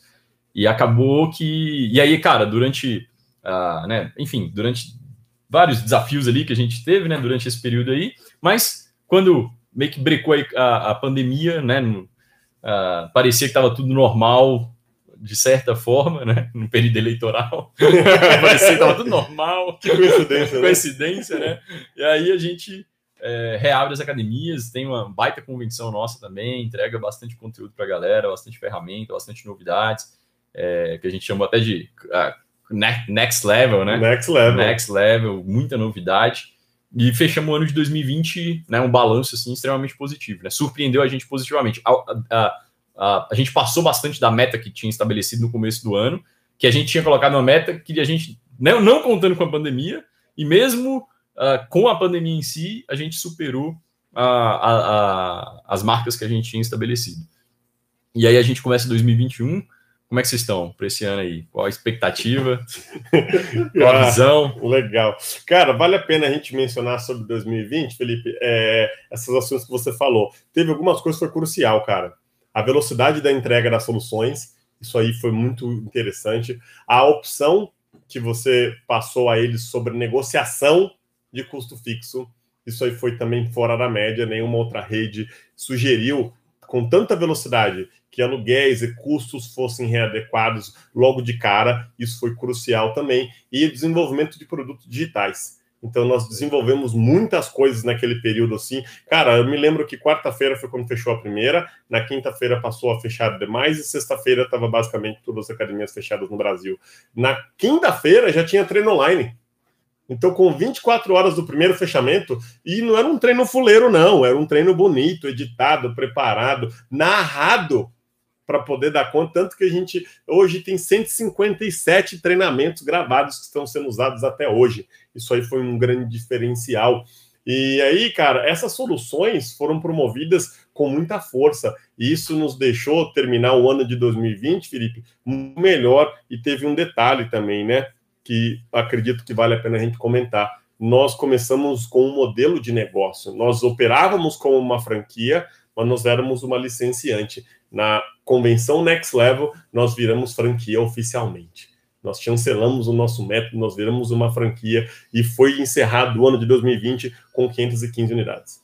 Então a meta era 400. Nós não só passamos por uma, um período complicado, jamais vivido pela população mundial, pela humanidade, nós conseguimos desenvolver soluções rápidas para o momento. Nós tivemos um número muito pequeno de, de academias que não conseguiram sobreviver à pandemia, muito pequeno, não chega a 5%, é, decorrente essas ações todas aí. Nós viramos uma franqueadora, nós oferecemos hoje um suporte muito maior e nós passamos 115 unidades da meta estabelecida no momento que nem se pensava em pandemia, que ela é estabelecida no começo do ano.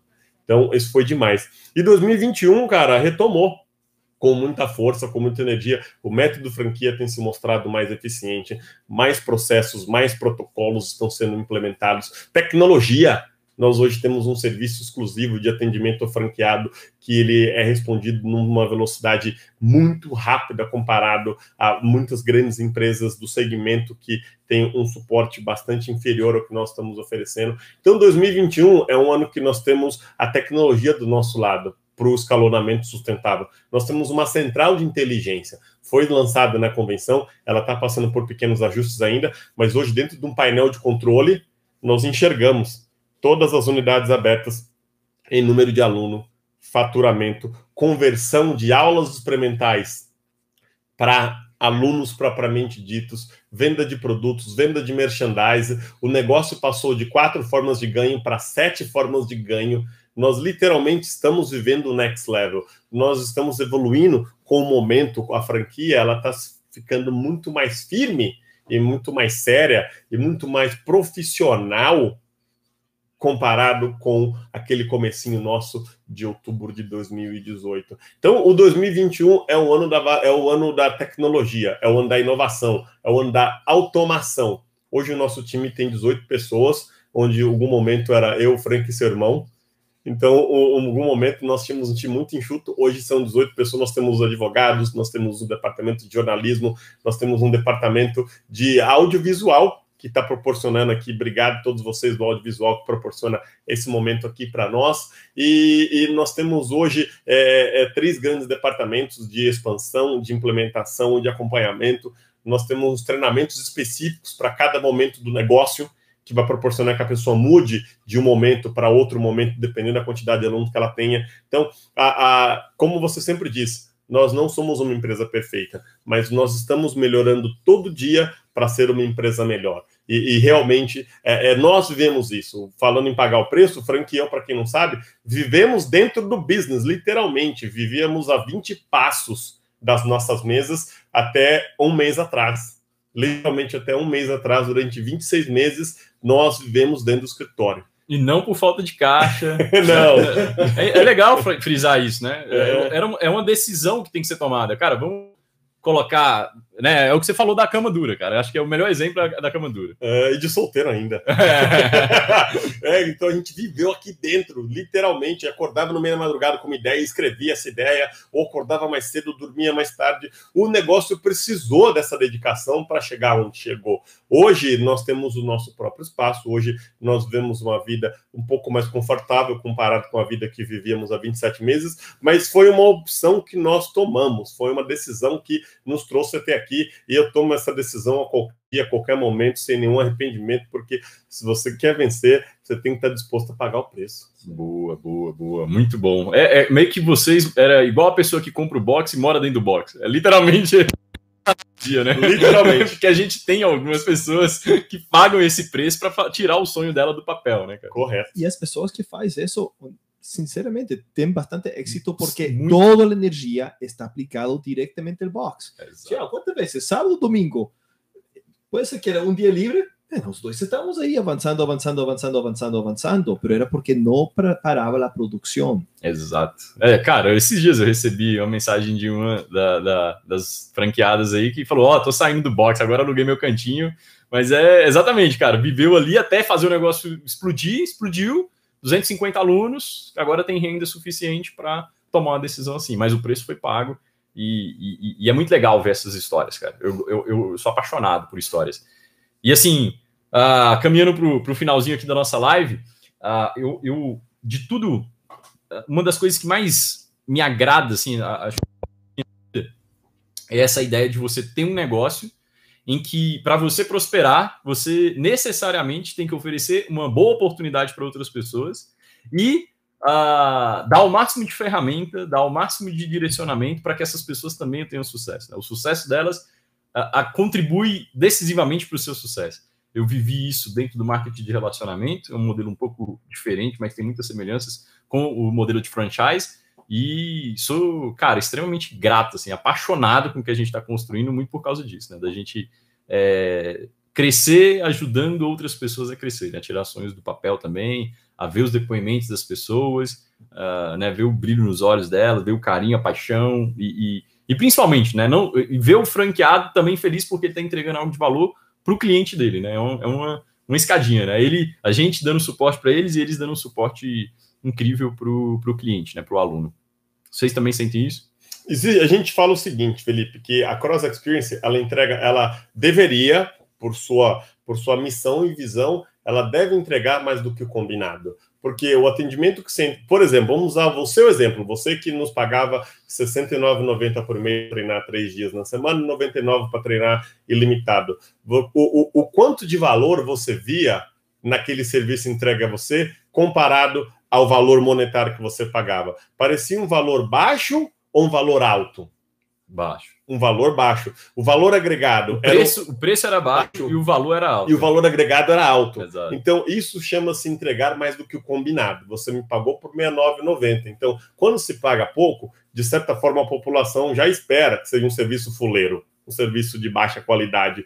A gente realmente preza por isso. Então, nós, como franqueadora, nós queremos muito que o nosso franqueado seja bem atendido, tenha chance de vencer, consiga literalmente ter a quantidade máxima de ferramentas e suporte possível para lá na ponta ter sucesso. E para que ele também, junto a essa cultura, ele possa promover essa entrega maior do que o combinado, que é o aluno que paga 69,90 ou 69,90, que são os nossos planos mais econômicos. Então, eu gosto muito disso também, de você oferecer um serviço acessível a um preço econômico. Hoje, o valor da nossa taxa de franquia, dos nossos royalties, eles são extremamente inferior à consultoria prestada.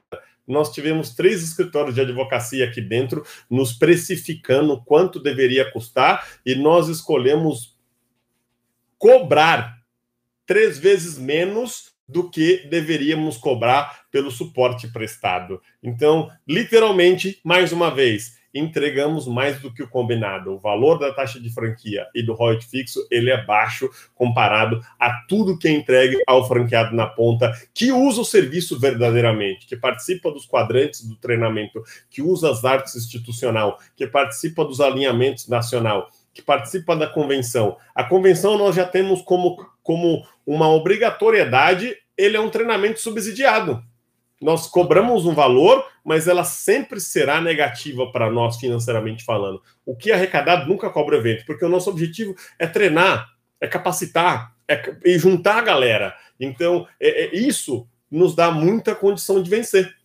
porque faz com que a pessoa lá na ponta tenha sucesso, nós vamos ter sucesso, todo mundo vai ter sucesso, e é um jogo do ganha-ganha. Não sei se o Frank pensa muito diferente disso aí, mas literalmente é como nós vemos: entregar mais do que o combinado completamente concordo com isso. Esse, esse, essa é uma coisa que os três compartilhamos, de entregar um certo de de educação.